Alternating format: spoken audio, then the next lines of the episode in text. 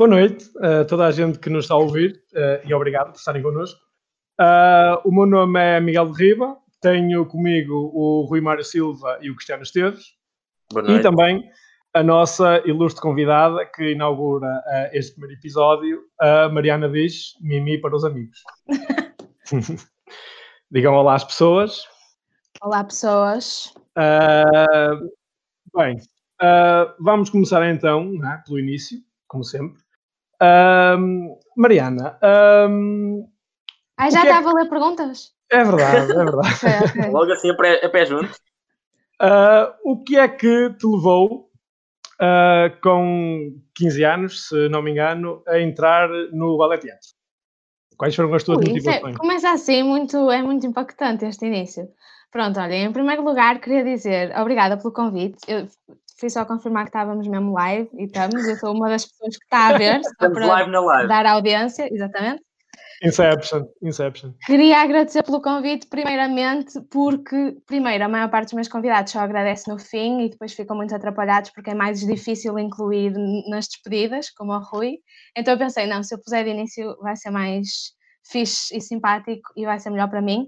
Mas queria agradecer o facto de ser a primeira, porque a primeira pessoa do meu podcast é a Eva, que é tipo assim, a minha melhor amiga, como toda a gente sabe, e é uma pessoa muito, muito importante na minha vida, então eu pensei, se eu sou a primeira pessoa deles, eu significo tanto para eles como a Eva significa para mim, e pronto, isso achei de valor. E gosto muito do título, Puxênio, achei ótimo. Qual era a pergunta? O Ballet Teatro. Porquê é que eu fui para o Ballet Teatro com 15 anos? Exatamente. Um, mas a pergunta é porquê o teatro e não tanto porque o Ballet Teatro, não é? Se bem que a resposta, no fundo, vai ser a mesma. Eu fazia teatro, assim, extracurricular, como quem faz karaté ou natação, que eu também fazia. Uh, porque acho que, hum, por influência da minha mãe, ela sempre foi muito de ocupar os tempos livres e para-me fazer atividades e não sei o quê. Uh, e eu fazia uh, teatro como disciplina extracurricular no ballet teatro, que também tem aulas de serviço educativo, Uh, sempre gostei muito, mas nunca foi assim uma coisa de. Nunca tive aquele sonho de querer ser atriz logo de criança, nem nada dessas coisas. Só que uh, houve dois ou três professores que, que nas aulas de serviço educativo uh, nos levavam mais para essa vertente profissional, porque nos punham a ver as papos do pessoal da escola e porque nos falavam sobre o curso e assim, e isso sim começou a despertar a minha curiosidade. Um, e acho que, sobretudo, quando vi as PAPs, umas PAPs uh, do ano antes de eu entrar, que, que, comecei a pensar que aquilo podia, ou dois anos antes, que aquilo podia mesmo ser uh, uma opção para mim. E depois, aí sim, no último ano antes de eu entrar na escola, as aulas do serviço educativo mudaram-se da Arca d'Água, que era onde elas aconteciam normalmente, para o edifício da Ribeira, que era onde funcionava o, o curso profissional em si, ou seja, as duas coisas funcionavam no mesmo espaço. E acho que isso também teve um peso na medida em que estar ali na, na escola onde as pessoas estavam, embora o horário fosse super diferente e nós dificilmente nos cruzássemos, os alunos do profissional com as crianças do serviço educativo, estar ali no espaço e conhecer as pessoas e ver as salas e não sei o que, aquilo tinha assim uma dimensão um bocado de morangos com açúcar uh, que me agradava. E pronto, e depois fiz as audições e fiquei, e tendo ficado, não havia motivo para, para não ter ido. Mas nunca tive assim muito aquela aquele sonho de o clichê do sonho, por acaso. Ok. Um, é assim, Sou a única eu... pessoa que está atestada? Não, é, epá, ah. as, as, minhas, as minhas estão a ficar frescas ainda, porque eu esqueci. Ok, só para saber uh, se podia beber mas... Claramente. mas, mas, olha, eu sei que, que, quando chegaste ao curso, porque nós, nós fizemos a licenciatura juntos, uh, o, o teu objetivo uh, já não era o de ser atriz. Isso foi desde o início, quando, quando fizeste o ballet teatro, ou, ou foi mudando? Mais ou menos. Eu sempre gostei muito de escrever e isso, é, para mim, eu tinha mais o sonho de ser escritora do que de ser atriz desde muito criancinha. Tipo, escrevia os blogs, o querido diário, passei pelos clichês todos, nisso sim.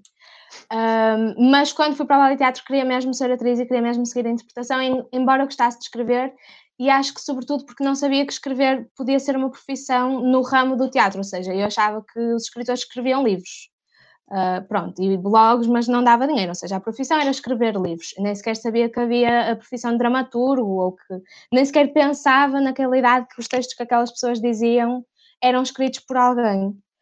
Um, E depois, tenho que pôr o meu computador a carregar porque já está a apagar a luzinha. E depois, uh, no ballet teatro, embora a minha, a minha, o meu objetivo fosse mesmo o de interpretação, não só percebi que isso era uma profissão e para a qual eu podia ter algum jeito, como percebi que eu podia não ter tanto jeito quanto achava à partida que ia ter para ser atriz. E que havia uma série de condicionantes que. Ou seja, comecei-me a perceber, resumindo, que tinha mais jeito para escrever do que tinha para ser intérprete. Mas então é uma, é uma, questão, é uma questão de gosto ou uma questão de tu achares que, que serias melhor a escrever do que a interpretar? É um bocado eu achar que seria melhor. Eu achar não, eu saber, eu tenho a certeza. Porque eu gostar, gostava das duas coisas. E se pudesse fazer as duas coisas, se calhar, e posso, no fundo posso, mas se achasse que era igualmente boa nas duas coisas, se calhar era uma coisa que tentaria e na qual tinha investido mais, por exemplo, na licenciatura, porque se a licenciatura também nos dava, tinha, tinha esse objetivo de nos passar as várias ferramentas, às vezes até em simultâneo, tipo, tínhamos gente no nosso, no nosso curso e na nossa turma que não queria ser só uma coisa só e que acabou por tentar dos dois lados. E eu cheguei à licenciatura já muito ciente de que não, já não queria tentar mais interpretação e aí sim, fui para a parte da escrita, fui para a parte da encenação e da produção e não sei o quê, mas sim, acho que muito porque tinha uma consciência muito clara de que não era boa o suficiente para, para se ingrar, para ter sucesso, para, para ter dinheiro, para me sustentar. E, e como já tinha os três anos de bagagem de ballet teatro, era, era estar a, água mole em pedra dura, tanto bate até que fura, mas nem sempre, porque ia, ia estar a tirar o barro à parede vezes e vezes sem conta quando já tinha percebido que ele não ia colar. E então, sim, acho que gosto, continuo a gostar muito das duas coisas e, e gosto de estar em palco, mas traz-me uma série de inseguranças e de desconforto que a escrita não me traz e que eu não preciso de me sujeitar porque, porque não gosto, acho que não gosto assim tanto e não acredito assim tanto em mim nesse papel para passar por isso tudo.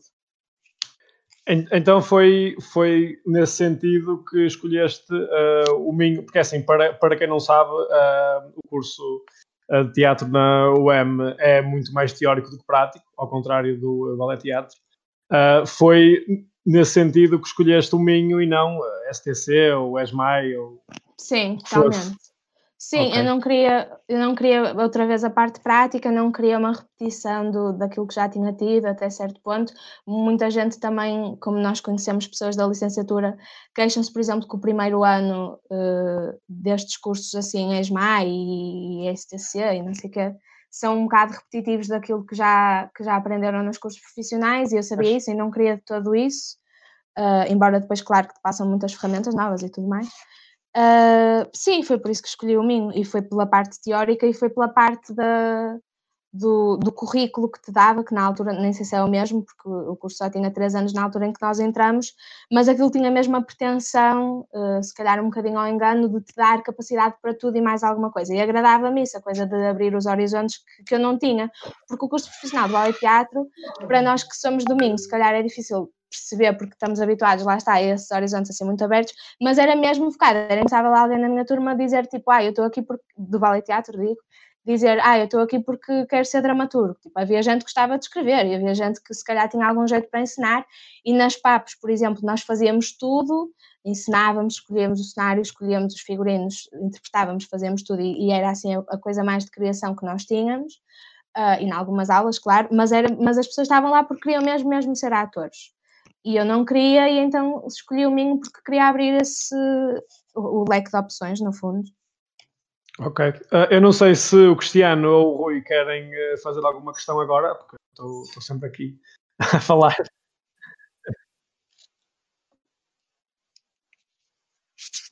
Esqueceste. Eu tenho, eu tenho uma, mas também não, acho que não é para já. Acho que um bocadinho okay. mais para a frente. Não, é porque, é porque uh, agora vamos entrar barra sair um bocadinho do, do curso. Não sei se então, vocês têm então, alguma calhar, pergunta. Então, se calhar, não, foi sim, rápido, então. 12 minutos para a parte académica. foi um bom resumo. E eu que falo muito, se conseguir resumir bem. Pronto, então eu, eu pergunto a seguir. Estamos a fazer, eu estou a fazer um estágio numa escola que, um, ehm, para a qual agora não interessa o nome porque eu não posso revelar, uh, acerca de, orientação vocacional e. Então tu é que és a pessoa que respondeu ao meu questionário a dizer que era estagiária numa autarquia? Não sei. Eu não me lembro de ter escrito isso. Estava aqui a tentar agora eliminar. Não, não, mas- não, não, desculpa, eu não sou, então não sou, deixa lá. não sou, não sou, eu não sou estagiário numa autarquia, eu sou estagiário. Mas ele disse que não, mas tu disseste não sei. Não sei, Mas eu- eu não me lembro. Mas, Se calhar escrevi. se calhar Não, disse, se calhar se disse. Não, mas não Se fui. calhar disse, mas- é engano, é engano. Não, não fui, não fui, não fui eu, não Ok. fui eu. Agora a sério, não fui eu, porque é um estágio curricular, eu não estou a estagiar com a Câmara, por isso não faz sentido. ok. Ah, mas, mas pronto, ah, estou, a, estou a fazer Ok, ok. isso. E tenho lá uma miúda, várias miúdas até, que, portanto, eu estou, a atuar naquele que foi o meu problema, que é, eu chego depois do nono ano e andei ali um bocado perdido depois e então acho que há muita gente, há muitos miúdos que não têm oferta curricular depois e que não sabem, ou pronto. E então estou a fazer aquilo, estou a tentar livrar dos, dos meus pecados aqueles que ainda vão a tempo. E, e então, ah, nesse sentido, há uma miúda que ah, quer muito ser atriz e então tem aquela visão muito romântica. Ai, mas eu quero é ser como a Alba Batista, quero ir para a Netflix. Yeah. Ah, e então eu disse-lhe: Olha, o que tu podes fazer é ir para o ballet teatro, Ah, não é? E, eh, e ela disse: Ah, e tal, sim, mas, mas eu não gosto muito de teatro. Eu, mas já viste teatro? Não. Já fizeste teatro? Também não. E então é um bocado. hum, ela depois tem muito medo de, de ir para lá e não. eh, e não, não, não depois mudar de ideia e já não querer ser atriz, ou eh, aquilo não lhe levar para, para aquilo que ela quer realmente fazer, ou. Não sei. Terias algum conselho para, para pessoas nessa É idade? assim, eu acho que de facto não leva, na verdade. Eu não conheço nenhum sítio para essa idade, a não ser aquelas escolas de modelo e aqueles esquemas de pirâmide que vais e pagas os olhos da cara e fazes um book, Uhum. que eu também fiz, na verdade, ah, mas é um, um momento do meu passado que eu prefiro eliminar.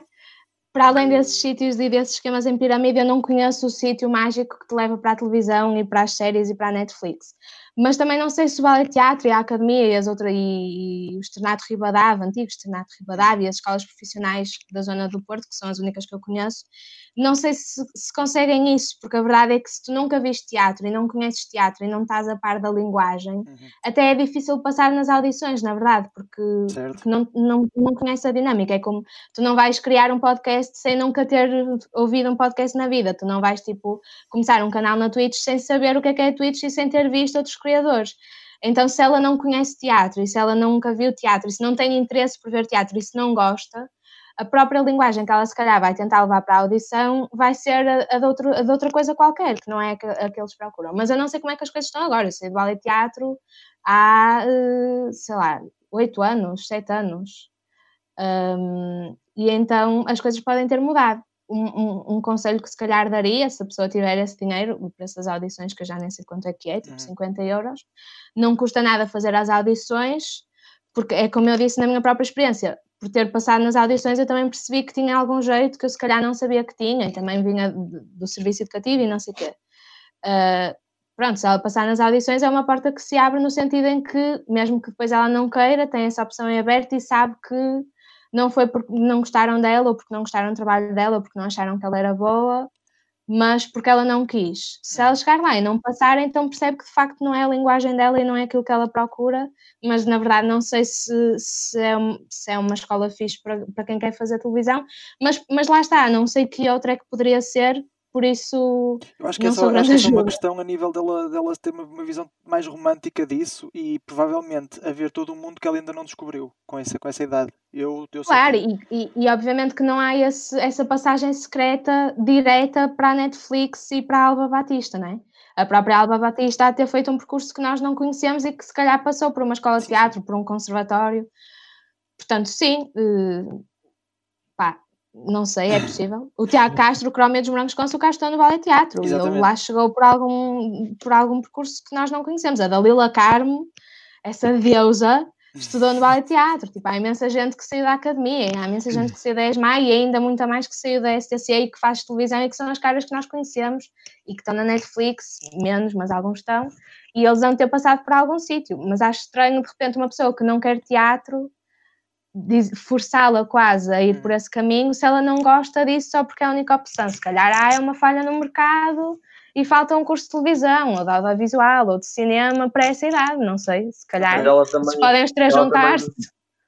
desculpa, ela também poderá estar com aquele tal sonho que tu falaste que não tiveste de ser atriz e de ver na televisão e querer aquela adrenalina de ser conhecido, pode ser também um bocado isto. Sendo E aí, nesse rapariga jovem. Não há nada como ir fazer as audições e não passar, porque o sonho destrói-se logo e, e é logo os pés na terra e deixa a terra. Se passar, então se calhar ela lá está, tem mais jeito do que todos nós estamos a fazer crer e, e o caminho dela pode passar por aí, ela até pode fazer o primeiro ano e descobrir que afinal adora teatro, porque depois imagina, no Vale Teatro tinha muito a cena de ver espetáculos todas as semanas.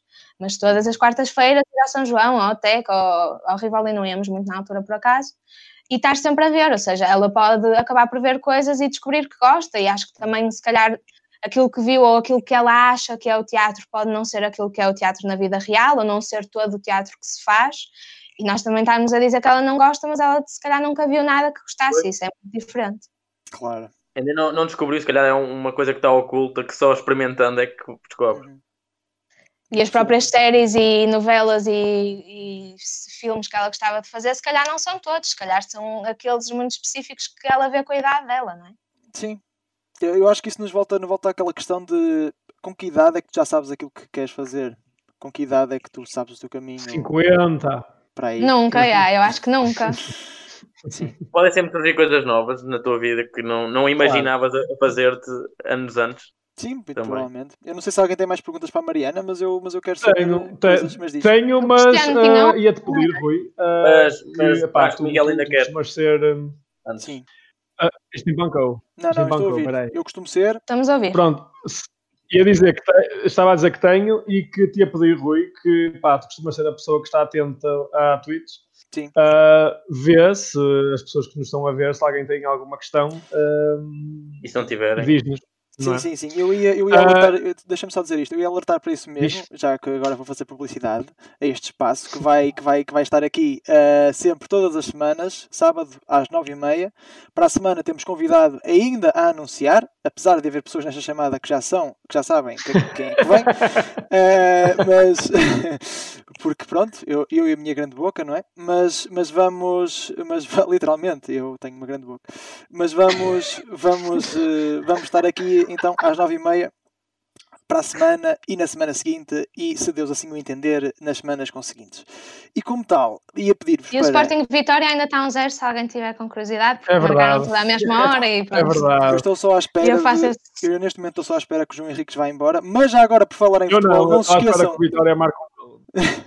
Já agora, não se esqueçam, se gostam de bola, de seguir o nosso canal, porque às terças-feiras também estamos aqui com o Semanário Subjetivo e podem perfeitamente eh, ver e comentar. E... A que horas é, Rui? É às nove e meia. Ok. Sempre É, às tudo- é sempre às nove e meia, não tem que enganar. Terças, sábados, nove e meia. Na- nada, não há nada que enganar. Portanto, estamos no Instagram. Quem quiser seguir, fazer o followzinho no Instagram também pode. Eh, em um, o, o, aliás, underscore 3 ângulo. ehm, podem, pode- podem fazer isso. Estamos no YouTube também. É pesquisar pelo, pelo, pelo triângulo. O- não- Ainda não temos link personalizado porque ainda não, somos, eh, não temos muitos subscritores. Ehm, e a Twitch, cá estamos. Portanto, desculpem só fazer aqui esta, esta publicidade e lança então esta, esta, esta nova dinâmica de quem quiser fazer comentários, quem quiser fazer comentários, perguntas à Mariana ou qualquer um de nós, mas agradeço, agradeço que sejam mais direcionadas à nossa convidada, porque nós podemos fazer noutra altura qualquer, porque ela só vai cá estar hoje, em princípio. Ou então fazemos depois uma versão tipo aniversário, cent- centésimo aniversário, assim. Sim, E sim, ela sim. aparece outra A vez. primeira convidada em 2021. Portanto, deixem as vossas perguntas e, e assim seguimos. Ok. Ah, pronto, eu lembro-me, na altura que nós estávamos a acabar o curso, ah, que tu estavas, tu, nós tivemos uma conversa em que tu dizias que já estavas a estudar teatro há seis anos e que não querias seguir mestrado precisamente por causa disso, porque já eram sempre seis, seis anos a, a- a, hum, estudar. Ahm, A minha questão é se agora, depois de quatro anos uh, sem estudar, se tens in- interesse em uh, ingressar em algum curso, mestrado, pós-graduação, uh, alguma coisa. Gostava, mas não tenho muito. Nunca pensei muito sobre isso ainda. eh, nem sei em- no que é que seria. mas certezamente, como diz a outra, não na área do teatro, à partida. Ok. Ou pelo menos não naquilo que é evidentemente a área do teatro, ou seja, nunca ia para mês mais fazer um mestrado ou para um STC ou para uma coisa tipo encenação ou pós-graduação, sei lá, algumas pós-graduações mais na área de teatro que, são interessantes, algumas na área da escrita, mas como as coisas estão hoje, que a minha cabeça está sempre a mudar também, diria que me inclinava mais para uma coisa que não tenha nada que ver com o meio artístico, e, mas que se possa conjugar com o meio artístico. Okay. Ou seja, sei lá, eu quando, quando fui para a licenciatura, eu não, houve uma altura em que eu não tinha a certeza se queria também ir para a licenciatura em teatro ou se queria de repente ficar com, com o estatuto profissional e ir fazer tipo psicologia ou jornalismo. E estas duas especificamente eram duas opções que eu tinha. E eu achava, se calhar um bocado ingenuamente na altura, mas às vezes ainda acho, que, sei lá, uma coisa como psicologia é uma coisa que pode facilmente relacionar-se com, com a área do teatro quer sejas psicóloga e consigas fazer algumas terapias com as bases que tens de teatro, quer sejas atriz ou encenadora ou dramaturga e consigas escrever ou ensinar ou interpretar com as bases que tens de psicologia. Portanto, acho que de um lado ou do outro consegues ir buscar coisas ao outro curso. Acho que uma boa pessoa para uh, seria, seria o José Eduardo Silva, que ele, que ele é que é doutorado em Psicologia. Freitas, que, que, trabalhou com ele muito tempo e que foi minha professora no ballet teatro que era assim uma referência muito grande para mim, porque foi se calhar a primeira dramaturga que eu conheci assim pessoalmente, mulher, jovem, que era atriz, uh, e se calhar agora que penso nisso, é capaz de ter sido uma das minhas primeiras referências em como de facto, lá está, aquilo que falávamos, escrever era uma profissão. Uhum. Uh, e ela tinha de facto a licenciatura em psicologia acho que ela fez o ballet teatro e, tinha, e depois seguiu a licenciatura em psicologia. E, na, e eu, na altura, pronto, também se calhar era um bocado criança e via aquilo que queria ver, mas eu notava muito nas peças dela esse lado de alguém que estudou psicologia e que consegue servir-se daquilo que aprendeu nos seus textos. E então essa ideia na altura agradava, mas pronto, acabei por ir, por ir para a licenciatura no Minho pelos motivos que já falamos, mas nunca perdi, ou seja, não quero agora de repente voltar atrás e fazer uma licenciatura em psicologia, mas nunca perdi muito nunca perdi totalmente esse interesse de fazer uma coisa nada a ver que eu consigo relacionar de uma forma que não é se calhar a óbvia ou, ou mais eh, esperada de alguma forma. O que? Não sei, digam-me você. Ok, olha, um, sim, mas agora também é difícil, tipo, é, é um bocado difícil para mim e por isso, é que, por isso é que digo, nunca pensei muito nisto, porque se já tivesse pensado, se calhar tinha respostas mais concretas para dar mesmo a nível do que é possível.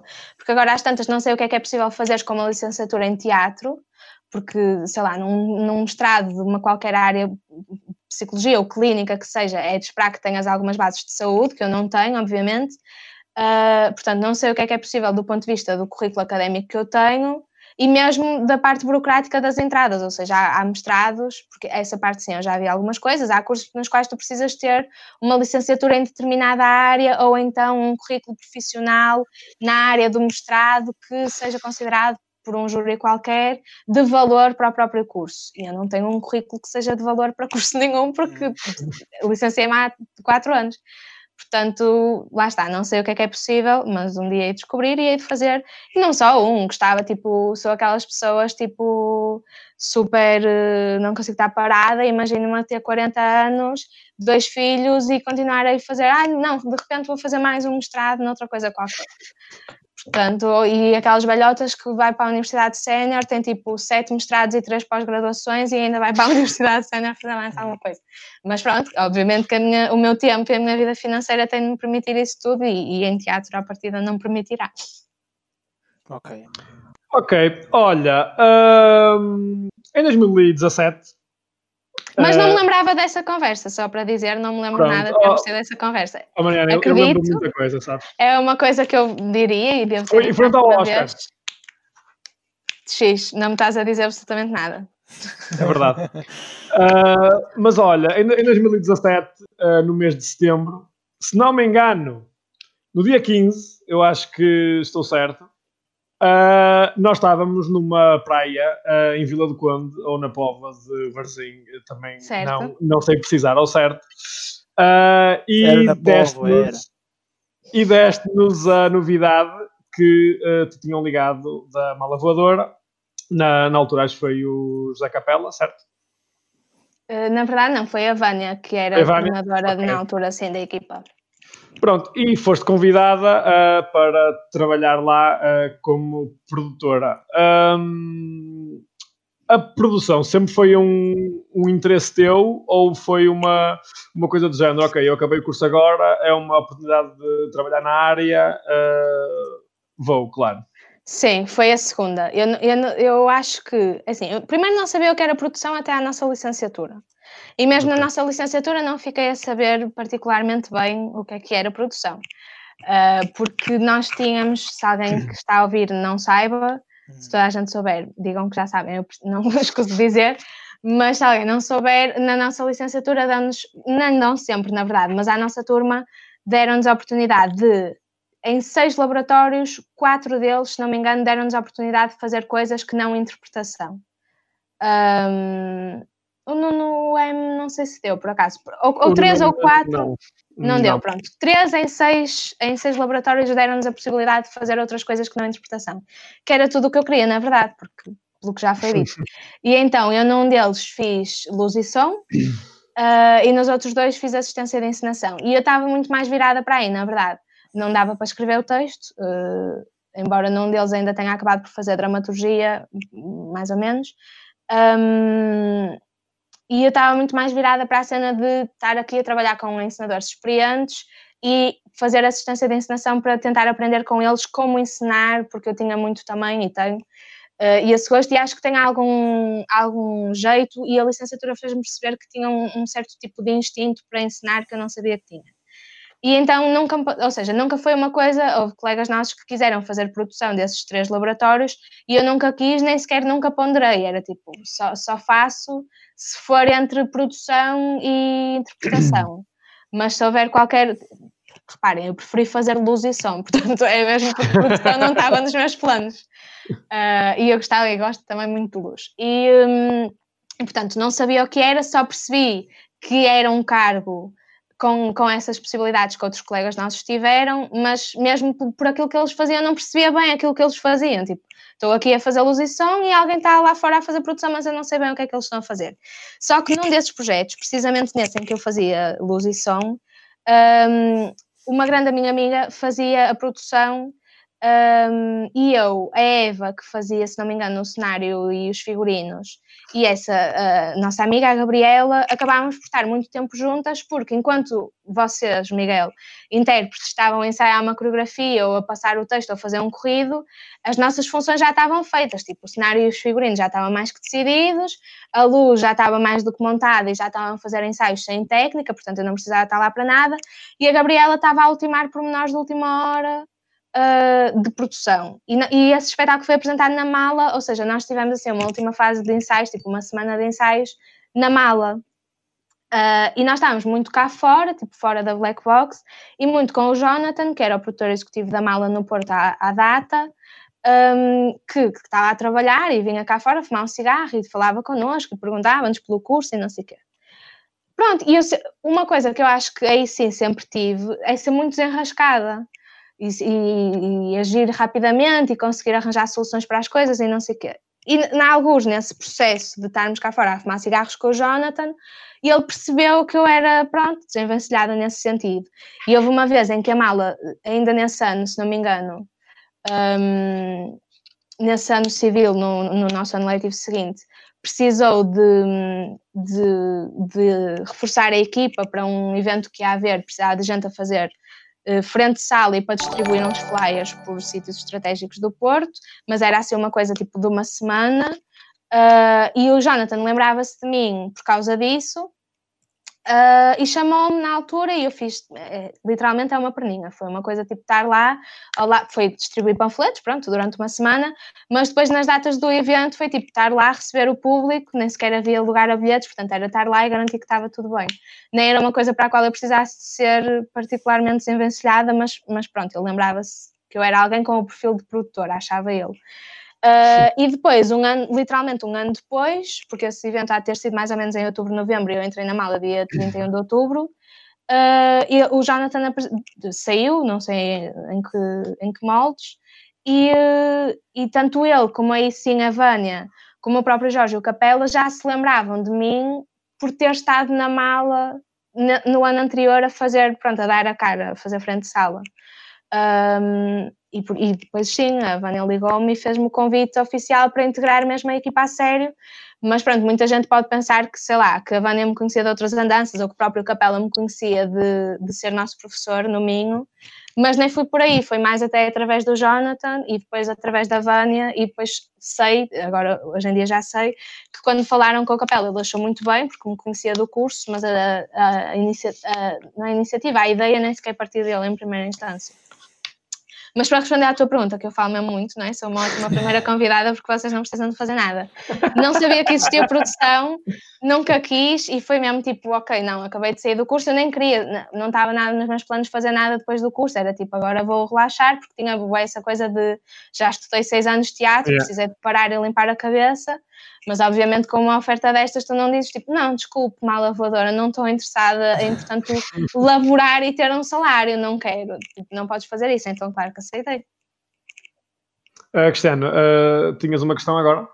Sim, opa, eu agora queria responder a esta coisa que ela disse agora no fim, que é uma excelente convidada, não sei até que ponto é que isso é real, porque estás a anular aqui os teus entrevistadores. a, minha, a minha pergunta ia muito de encontro ao que acabaste de falar, uh, mas posso fazer a, fazer a pergunta de outra forma, que eu ia referir como tu ingressaste na mala voadora logo após a conclusão da licenciatura.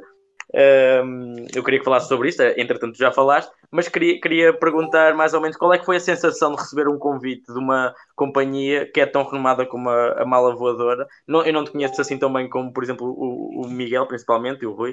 Uh, não sei se ficaste radiante, se tiveste os, os pés bem assentos na terra, tranquila. Como é que foi? Olha, em primeiro lugar, sobre anular os entrevistadores, vou voltar a dizer agora para as pessoas que nos ouvem, porque já vos disse a vocês, que a minha mãe, quando percebeu quantos éramos e quem éramos, disse assim: três pessoas a fazer perguntas e só uma a responder. Pronto, mãe, nada temas, que eu sobro, chego e sobro e eles nem, nem, nem piam. Um, mas não quero anular-vos, portanto, quando quiserem que eu me calo, eu calo. Uh, sobre isso. não, é, não, é, olha, não é essa a ideia. Foi... foi as duas coisas. Fiquei tipo, por um lado, bué, não shitex enorme, uh, super entusiasmada, super tipo. Eu sei que isto é. Eu tinha muito noção na altura, lá está. Acho que um bocado as duas coisas por isso mesmo, porque foi, fiquei radiante, mas com os pés assentos no, na terra, no sentido de sabia que aquilo não era um, uma coisa que acontecesse à maioria de nós, nem à minoria, nem a quase ninguém, na verdade e, e, portanto tinha noção de ser um privilégio muito, muito grande e isso deixava-me, por um lado, muito entusiasmada, por outro, com um peso, uma responsabilidade gigante. Uh, que de alguma forma, para usar o mesmo verbo anular, anulava um bocadinho esse entusiasmo, porque é uma coisa de, claro que sim, é ótimo, tipo, que bom que isto não está a acontecer a mim e, e tomara que acontecesse a toda a gente e ser a mal em específico, até porque eu antes de entrar para, para o Minho não sabia o que era a mala voadora e nós estávamos tipo, o meu último ano de ballet teatro era ali na Avenida dos Aliados, colado ao edifício da mala voadora e nós não tínhamos nada ao hábito de ir lá e não sei o quê. E no Minho há bué, por causa do Capela também, esse fascínio pela companhia e conhecemos muito bem o trabalho da companhia e tudo mais, portanto sim, tinha ainda ainda mais esse peso, ou seja, se fosse se calhar, mesmo que fosse o Rivali ou o São João, que são não só não são companhias, né, são instituições de renome super importantes, acho que não teria o mesmo peso, porque nós no domingo somos mesmo tipo agarridos pela mala, maiores fãs, mas de uma responsabilidade muito, muito grande, sim. Olha, antes, antes de continuarmos, Cristiano, não sei se tens mais coisas para dizer. Não, não, não era isto. Pronto. Estás a ver? Eu dou-vos a oportunidade e vocês não têm nada a dizer. Tem, Olha, calma que eu tenho. O que eu tenho a dizer é que há uma convidada, uma convidada, não, uma telespectadora, que não é telespectadora, já chegamos à conclusão na última live, são espectadores, porque isto não é uma televisão. Rui, para de fazer esse, esse coisa há uma espectadora que nos está a colocar uma questão para a nossa convidada, o que é ótimo. Isto convida os outros a fazerem o mesmo. Por favor, façam questões, que é isso que nós queremos. Estás a ver, uh, as pessoas não estão assustadas. As pessoas nada, acham nada, que podem nada. fazer perguntas. Mas estamos com Portanto, eu não uso a vocês Estamos com 50, estou brincando, não estamos nada. Estamos com 16, mas está, está, está bom. Uh, o que eu queria, portanto, a pergunta é, para a Mariana diz, gostava de colocar uma questão. Aliás, não sei se é para a Mariana diz, acho que é para todos, mas uma vez que falámos disto, acho que até acho que a Mariana diz é capaz de ser a pessoa mais indicada para responder a isto, porque é capaz de saber melhor que eu ou de qualquer outro, não sei. Porque sempre, lá está, eu vou explicar, porque sempre que eu tenho alguma Tu não tens resposta, já percebemos. não, posso ter, mas vou inventar um bocado. Mas pronto, gostava de colocar okay. uma questão já agora, se a minha voz está mega robótica, alguém me está a apontar isso, eu peço desculpa, mas não consigo fazer Não nada. está. Aqui Vocês não está. vocês não, mas quem está a ouvir talvez esteja. Portanto, a questão é: gostava de colocar uma questão. Então, eu sou atualmente uma aluna da licenciatura de teatro da Universidade do Minho, mas futuramente gostava de seguir teatro musical ou televisão também. Há pouco, que está mal escrito, que é com H, atenção à gramática, quando a quando da questão da menina que queria ser atriz da Netflix, falaram que o mais adequado é o ballet, é o ballet teatro ou o 10 Mai. Devo mudar? Eh, Não percebeu bem a pessoa, para além de não. não saber escrever A com H, não foi isso que nós dissemos. Mas um beijinho muito grande à pessoa e obrigada por estar a ver. Não, o que nós dissemos foi que eu, eu não sei, nenhum de nós sabia, qual é que era o caminho certo para a pessoa que quer seguir televisão. Ah, porque, não, porque de facto não sabemos, porque se calhar não há, inclusivamente até dissemos que podia haver essa falha no mercado. E que as pessoas que conhecemos que fazem televisão e cujos percursos nós sabemos quais foram, até passam por, por cursos de teatro, portanto não acho toda, que todo que deva mudar. Sobre o teatro musical, para fazer a minha parte da publicidade, eu tenho um podcast chamado Camadas, acredito que falemos disso mais à frente. Mas Certamente. assim, os meus últimos três convidados ah, foram pessoas que, por coincidência, tinham interesse em teatro musical de alguma forma. Um deles, o João, da licenciatura, o João Paulo Miranda da Costa, que eu agora sei o nome completo dele. Ah, que, portanto, é uma pessoa da licenciatura como nós todos e como a pessoa que está a fazer a pergunta. Não tem nome a pessoa para eu tratá-la pelo nome? Eh, é assim, aqui no Twitch eles têm nicknames. Se quiseres dizer The Red Haired Ok. Girl. Não, até porque o meu sotaque inglês não é assim tão. Não, não tenho assim tanto Diz a orgulho menina nele. do cabelo vermelho. The Red Hair Girl. A menina ruiva. Exato. Uh, ou seja, o João, que é da licenciatura, como todos nós, e como a menina ruiva, uh, tem esse interesse e acho que tem muito bem e, e nunca lhe diria para sair do curso, até porque ele já está muito perto de eu acabar. Mas uh, essas pessoas com quem eu falei no podcast têm todas percursos muito diferentes e, e o mais recente, o Bernardo, que ainda só saiu a primeira parte, o Bernardo Gomes, trabalha efetivamente nisso e estudou em Londres uh, num curso específico de teatro musical e faz disso sustento e consegue por algum milagre. E então, não, não acho que haja assim. Uh, para, para televisão, não sei dizer, acho que não há um percurso evidente. Para teatro musical, sei que há academias uh, conhecidas. Perdão, esta cerveja não é nada bom. Nomeadamente a Academia de Vilar de Paraíso, em Gaia, que, que consegue, que é possível fazer um curso uh, numa licenciatura ou numa escola profissional ou no que for e nessa academia ao mesmo tempo, ou seja, não é uma coisa a tempo inteiro. E sei que há muitas pessoas que, que se formaram nessa academia, se é que se pode dizer assim, e que têm trabalho em teatro musical hoje em dia e não só. E, portanto, é o único sítio, na verdade, de referência que eu conheço. Uh, mas não acho que deva sair do curso. Mas também quem sou eu? Isto não é tipo o Dr. G nem o consultório sentimental, não é? Eu não faço ideia, não quero ter influência nenhuma na vida das pessoas de maneira nenhuma. Pronto. É assim, eh, respondendo também. O que é que vocês acham? Já que a pessoa não disse que a, a- a- menina É do cabelo assim, é não assim, disse que era eu, para mim. eu queria, eu queria só ahm, que a pessoa sou- sou- soubesse que, por exemplo, o ballet teatro já é impossível porque é secundário e ela já está na universidade. Não, mas dá para. Quer dizer, agora não sei como é que dá. Na altura, no, no meu tempo, dava para voltares atrás e fazeres de novo o secundário. Ah, ok. Então. eh, Agora não sei já- se dá porque abriu. Começou uma regra que, que acho que é só até aos 21 anos, portanto não sei em que ano é que está a pessoa. Ah, e isso também sofreu algumas alterações porque sei que foi alvo de assim muita polémica, porque havia, sei lá, eu tinha pessoal na minha, na minha turma com muito mais do que 21 anos que já entraram com mais do que 21 anos, e não só isso, como a geração dos meus professores, a maior parte deles tinha andado lá e andaram lá já adultos, tipo, imagina, o meu professor de psicologia, por exemplo, para voltarmos a pegar nessa área, fez o secundário normal, lá no tempo dele, fez o curso de psicologia e depois já adulto, tipo trintão, foi para o ballet teatro e fez o curso profissional. Hoje em dia acho que isso não é possível, mas a pessoa se quiser que pesquise, tipo, se são 21, se são 23, se são 25 e que se inscreva, ou não. Estou-me a rir porque vocês estão-se a rir. Não. Opa, é assim. Eh, era- era o que eu tenho, o que eu tenho, deixa-me só dizer eh, uma coisa. Eh, houve um ator uma vez, eu não sei se a minha voz não está robótica, nos comentários alguém que me Não. diga, Ah, ok. Mas não, é- não são Opa, vocês, não. percebem? É uma, é uma questão de transmissão isto. Ahm, pronto, eu não sei se, se ainda está, se estiver, peço imensa desculpa. Ah, o que eu queria dizer era, ahm, portanto, há um ator ah, que é voice actor uh, que é o Troy Baker, que ele uh, fazem muito aquela pergunta de ai, não sei o quê, como é que é possível. Um, como é que é possível tu uh, seres um voice actor? Como é que tu vais, como é que tu fazes voz e, e uh, como é que eu chego aí? E então ele respondeu: Mas preocupa-te primeiro em ser ator e depois é que vês o resto. Portanto, eu acho que é um bocado isto. Sendo, sendo, eu, sendo eu uma pessoa que gosta muito de teatro, mas que talvez goste mais de cinema, e uma pessoa que, que pronto, que, que, que, gostava de um dia fazer mais que aquilo que já fez e, e que perspectiva fazer, um, eu acho que é preciso ter uma base sólida de teatro para depois seguir para o resto. Acho que não faz mal nenhum e acho que é acho que o caminho depois é consoante os interesses de cada um e cada um se vai enfiando depois nos ramos que mais é quase como é quase como uma dança. Eu vejo um bocado isso. Acho que devemos todos ter uma formação de balé, mas depois quisermos fazer eh, hip hop, não é? Não sei. Vejo... É questão das bases, bases são bases, mas, é. mas acho, que, acho que há vários caminhos a tomar para chegar a determinado sítio, não é? Por isso. Não há Sim, um eu diria, também, eu diria também à pessoa para aproveitar muito bem na licenciatura as aulas de, de voz, quando as houver, se as houver, uh, e o tempo livre, porque nada impede que ela consiga fazer coisas mais ligadas à parte musical ou à parte televisiva no tempo livre, e o curso também presume esse tempo, e acima de tudo nos projetos próprios. Ai meu Deus, isto apitou nos projetos próprios, ela pode tentar meter aquilo que mais lhe aprouver. Por isso, pronto, se, ela, se ela acredita mesmo nesse, nesse, nessa possibilidade de futuro, que tenta incluí-la desde já, mas dentro do curso. Sim. Uh, Ou não, se, quiser, se acha que deve sair, que saia. Eu não quero ter peso nenhum nesta decisão. Faz o que quiser.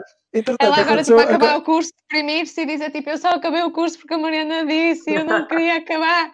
Faz o que quiseres, linda, vai que é teu.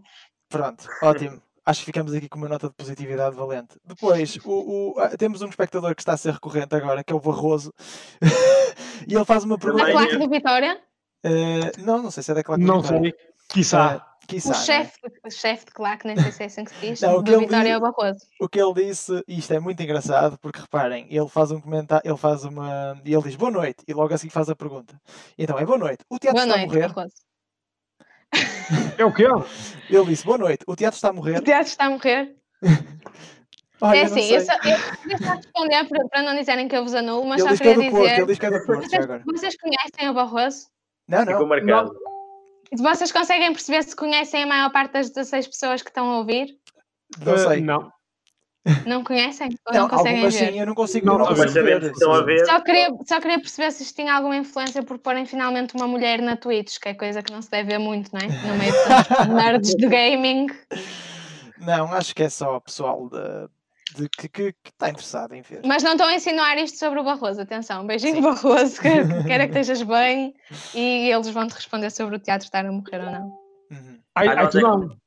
Eu, não, eu posso responder no fim, mas eu não quero anular-vos. Não, não. já começaste com isso, por isso agora acho que deves ir até ao fim. Então, olhem, eu acho que o teatro está sim a morrer, sobretudo agora. Acho que o teatro tem Covid. Não, estou a brincar.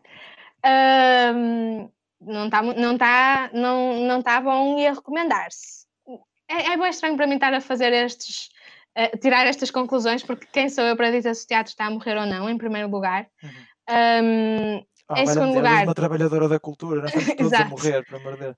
Em segundo lugar, isso acho que agora estamos, estamos realmente a passar mal. Uh, estamos, felizmente, não eu, e se calhar não o teatro de, vivente que as pessoas conhecem, não o, o, edifício físico do teatro e não os trabalhadores contratados, mas as franjas, como em, como em todas as áreas e em todos os setores. Uh, mas acho que pré-Covid e, e espero que pós-Covid Tá bom, e recomenda-se. Perdemos o Miguel. Perdemos, mas ele já volta. Vamos acreditar. Uh, acho que se faz muito bom teatro, acho que também se faz muito teatro mau, mas acho que isso, mau que é mau para mim, porque gostos não se discutem, uh, mas acho que tipo diversidade é tudo e isso também é importante.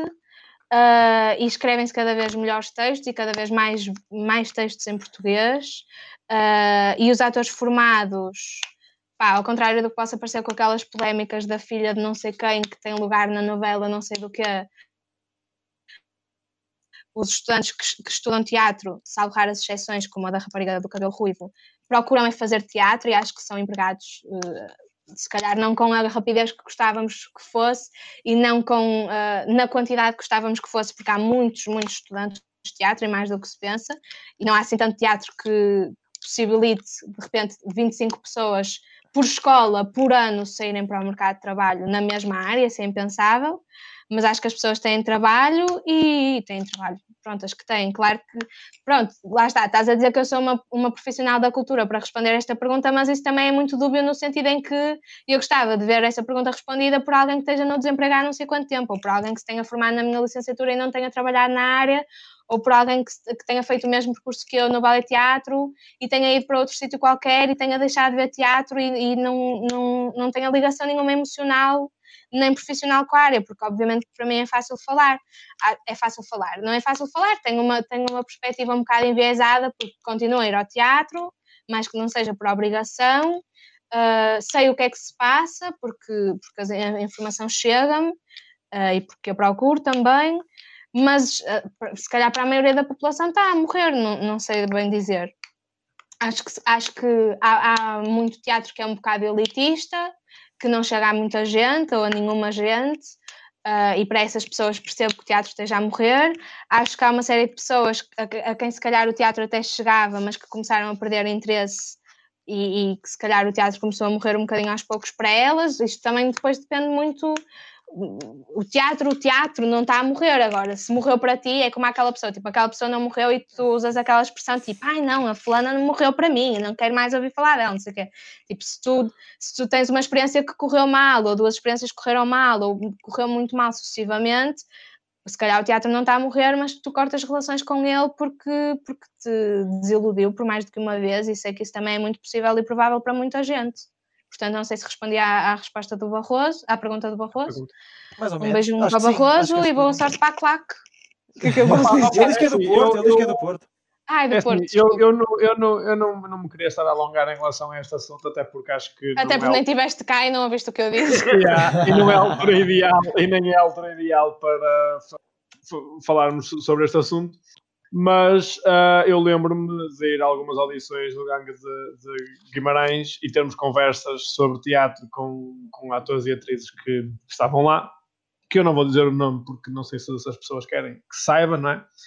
Uh, mas muitas pessoas que estão. Uh, Desculpa quase... interromper, mas isto é digno de nota. Olhem aqui a minha camisola de pijama a notar-se por baixo da roupa sim, que eu pus. É uma falha que não devia mas, já, já mas, mas foram lá pessoas que costumam ir eh, ao uh, São João e mesmo ao Dona Maria atuar, não é? E, e muitos diziam que, ne, que nem sequer gostam do teatro que se faz cá, nem sequer gostam do teatro que eles próprios fazem. Só, só fazem porque têm que ganhar dinheiro. Porque muitos deles diziam que não gostam do teatro que, que, que se fazem em Portugal. Ou é um teatro uh, para elites, como começava a dizer há pouco, eu ouvi isso ainda. Uhum. Uh, ou é um teatro uh, mais fácil, que de certa forma poderá chegar a toda a gente, fácil aqui, entre aspas, mas não gostam do, do teatro que fazem. E quando isso acontece, se nem as pessoas que o fazem gostam, se calhar é sinal que alguma coisa está muito mal, não é? Mais ou menos, porque eu acho que as pessoas que, que, que, o fazem, lá está, podem ter uma perspectiva enviesada no sentido em que eu, quando comecei a trabalhar na mala, logo no início não, mas passado um tempo, deixei de me interessar muito por ver teatro porque é a tua profissão, tipo, sei lá, tu se estás certo. num estúdio a gravar música das 7 da manhã às 7 da noite, rodeado de instrumentos e não sei o quê, se calhar a primeira coisa que te apetece fazer quando sais do estúdio às 7 não é ir ouvir o álbum novo que saiu não sei de quem, é tipo ver uma série que não tenha nada a ver com música e que não te faça pensar na tua olha, profissão. Olha, e, e, por causa disso tenho, tenho uma coisa a dizer. O produtor com quem eu estou a trabalhar, nós estávamos o dia todo lá enfiados no estúdio, a gravar e não sei o quê, eu ouvi 500 mil vezes a mesma parte da música e não sei o quê, não sei o quê, não sei o quê. Depois saíamos à noite, eu ia levá-lo a casa ou assim, e tinha, tenho sempre aquele reflexo o rádio. E ele, estás a fazer? E eu, tu, e eu, então, ligar o rádio? E ele, nem penses. Eu, olha, eu não consigo ouvir música agora, tipo, esquece, vamos em silêncio, por amor de Deus. Portanto, eu percebo o que estás a dizer. E sobretudo porque tu, de certeza que vocês sentiram isso como alunos de teatro. Eu quando andava no baile teatro via muito teatro, como já disse, e passei a ver teatro de uma forma completamente diferente. E eu adorava voltar a ver teatro da forma como via, tipo, aos 14 anos, mesmo antes de entrar no baile teatro. Porque vocês sabem que começam a analisar, tipo, a voz daquele ator, uh, como é que ele projeta, como é que ele caminha, por onde é que ele vai, como é que está a encenação e não sei o quê. Quando, como no meu caso, fazes produção, quando fazes luz ou quando és um encenador e trabalhas como trabalhava a malta de Gangue de Guimarães, tu acrescentas uma camada ou duas ou três a isso, que é tipo, quanto é que isto custou, onde é que eles foram comprar este cenário, será que eu consigo pedir-lhes emprestado aquilo porque vou precisar na estreia que tenho daqui a não sei quantos meses.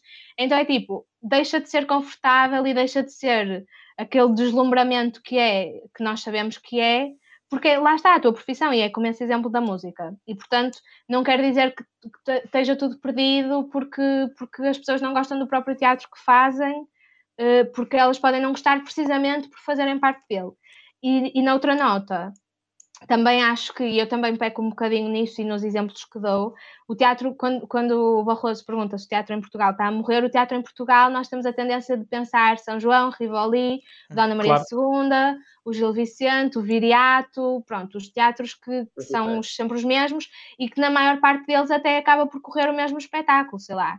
Claro. Uh, a Mala faz um espetáculo que estreia no Rivoli, que depois vai a Lisboa para a Dona Maria e que depois vai a Viseu para não sei onde. E, na verdade, há muito mais. E quando eu digo que, se calhar, as pessoas do curso, não na quantidade em que nós gostávamos e não com a frequência que nós gostávamos, são empregadas, elas não são empregadas logo nesses teatros, porque lá está, a sorte que eu tive é muito rara e é por isso que eu sabia que era um privilégio muito grande. E há as salas pequeninas, as salas, as, as salas de bolso, que aliás. Uh, Miragaia até tem a, a, sala de bolso que se chama mesmo assim, as salas tipo que cobram a bilheteira, a malta tipo recém-licenciada ou ainda a estudar, que está a fazer espetáculos de criação própria um, e, e, que não recebe nada ou pouco recebe porque não tem financiamento do Estado. E isso para mim também é o teatro que se faz em Portugal. E embora eu peque, porque já não vejo muito disso há muito tempo, uh, no Ballet Teatro tinha muito essa experiência, que é quando eu digo que ia há, todas as semanas ao teatro, tanto depressa ia, e por isso é que também pequei nos exemplos que dei, ao Teca e ao São João, como de repente estava tipo num auditório em Miragaia a, a ver um espetáculo dos Silly Season para ir para cinco pessoas na altura, tipo, e os Silly Season hoje estão nesses teatros grandes, mas Sim. na altura não estavam. Eu cheguei a ver um, um, o primeiro espetáculo que eu vi do Chile foi no experimental do Ballet Teatro, porque eles eram ex-alunos de lá e falaram com a Alexandrina e eles fizeram a sala e eles fizeram tipo duas sessões à bilheteira. E agora, obviamente, estão nos sítios que são considerados, sei lá, o, o, circuito da teatro, não é? Mas as salas pequenas também têm o seu papel. E obviamente que nem toda a gente que está na sala, nas salas pequenas tem o percurso do Chile e, e, e, chega às salas, às salas grandes, mas não quer dizer que seja mau teatro, é só tipo, se calhar pessoas que lá está, se fartaram ou que, sei lá, precisaram de comer, uh, coisas assim que podem acontecer e que a coisa não corre como espera, mas há, como se espera, mas há teatro, acho que há bom teatro. Pronto, eu, eu, vou, eu vou então, eu vou só, vou só pegar aqui no que tu disseste para responder à pergunta também do, do Barroso, outra vez, e engrenar numa outra pergunta que foi feita uh, por um utilizador que já nos subscreveu na terça-feira e que eu não consigo pronunciar muito bem isto, que é 31 sites hoje. Portanto, ele faz uma pergunta, ele ou ela, não sei quem é, faz uma pergunta que é o seguinte. Um, ehm, Perdão. É assim, uh, ele diz-me de onde vem esta crise artística para, para com muitos artistas, há relação com a história portuguesa, será que a altura do Estado Novo teve influência? O que eu tenho a dizer, e ele relacionando isto com o facto do, do teatro estar a morrer, uh, é o Zé Dias. É o Zé Dias ao contrário, já viste? 31 sites soja, já é dias 3 ao contrário. Já viste? Inacreditável. Inacreditável. É preciso ser uma pessoa perspicaz a dizer-me isto porque eu realmente não tenho cabeça. Ainda bem que é... disseram que era Zé Dias porque com essa referência ao Estado Novo eu já estava a pensar num patriota qualquer daqueles perigosos que, não deixa que de ser aparece perigoso. tipo onde não são chamados Pronto, mas como é o Zé, leva um bocadinho menos a sério. Mas não deixa de ser perigoso. Não deixa de ser perigoso. até vai ignorar agora a pergunta. Agora vou ignorar, não, nem sequer faz que se não estou a brincar, respondo na mesma. Uh... não, é, eu acho que isto uh, revolve tudo à volta da educação. Eu acho que o teatro não está a morrer porque eu acho que o teatro nunca esteve bem vivo. É uma espécie de. Foi só um episódio do meu podcast com o Rui, porque ele falou disto lá e foi muito interessante. Sou capaz. o Rui e com a Carolina. É verdade. Uh, e, e eu acho que o teatro é que, em Portugal é aquela espécie de zombie vai e, vai caminhando, só que é assim, e depois anda mais devagar porque lhe partiram uma perna, e depois agora está a rastejar porque há o Covid e os teatros estão fechados. Portanto, é um bocado, é isto, porque isso relaciona-se muito com a educação, relaciona-se com o facto de porque é que os estádios enchem e, entre aspas, pronto, enchem, e os teatros não enchem. Pela mesma razão, se os pais levassem os miúdos ao teatro em vez de levarem os miúdos à bola, se calhar enchiam e se calhar havia uma cultura muito mais uh, de teatro, como há, por exemplo, na Alemanha ou noutros países. Portanto, é um bocado por aí. Uh, portanto, eu acho que esta crise artística vem precisamente da falta de oferta, porque acho que lá está, é, é um circuito muito fechado, como foi falado há bocado, e acho que para nós chegarmos a esse circuito temos de passar por muita coisa desnecessária que outros trabalhadores de outras áreas não têm. Um, sei lá, uh, nenhum canalizador trabalha sem, sem pagarem, mas nós trabalhamos, não é? E são canalizadores. Uau, o João também disse isso. Estás a ver? Pronto, é um bocado. Eu também, por acaso, estava a pensar. O João disse isso sobre a música, sobre, sobre o Gibra Libre. Ele disse tipo: Nós estamos numa festa uh, e a cozinheira que está a fazer o jantar para a festa, ninguém, ninguém pensa em dizer-lhe tipo: Ah, a cozinheira não recebe, mas a banda tentam, tentam que ela claro. toque sem cobrar. Sim, eu, enquanto banda, enquanto artista, enquanto, enquanto ator, já não fui pago. São muito mais as vezes que eu não fui pago e fiz coisas, não é? Do que as que fui. É o que é. é Sim, e acho que em relação à educação, tipo, acho que, acho que tens um ponto e acho que de alguma forma, sem experimentarmos, nunca vamos saber, mas também acho que a educação pode ter um peso negativo no sentido em que aquilo que, nós, que todos nós passamos de certeza na escola é vais ver o alto da barca, uh, porque é o que estás a estudar em português e, e, faz sentido ver agora e provavelmente vai ser uma encenação muito pobrezinha, não no sentido financeiro, mas também no sentido financeiro, e vai-te afastar ainda mais do que te aproxima. E eu acho que as escolas, até, até certo ponto, até fazem isso de boa vontade, no sentido em que vamos ajudar o teatro e estamos a ajudar a cultura, acham eles, uhum. uh, e estamos a aproximar esta malta uh, destes espaços e, e, destas comunidades, e no fundo, se calhar, até as afastam mais.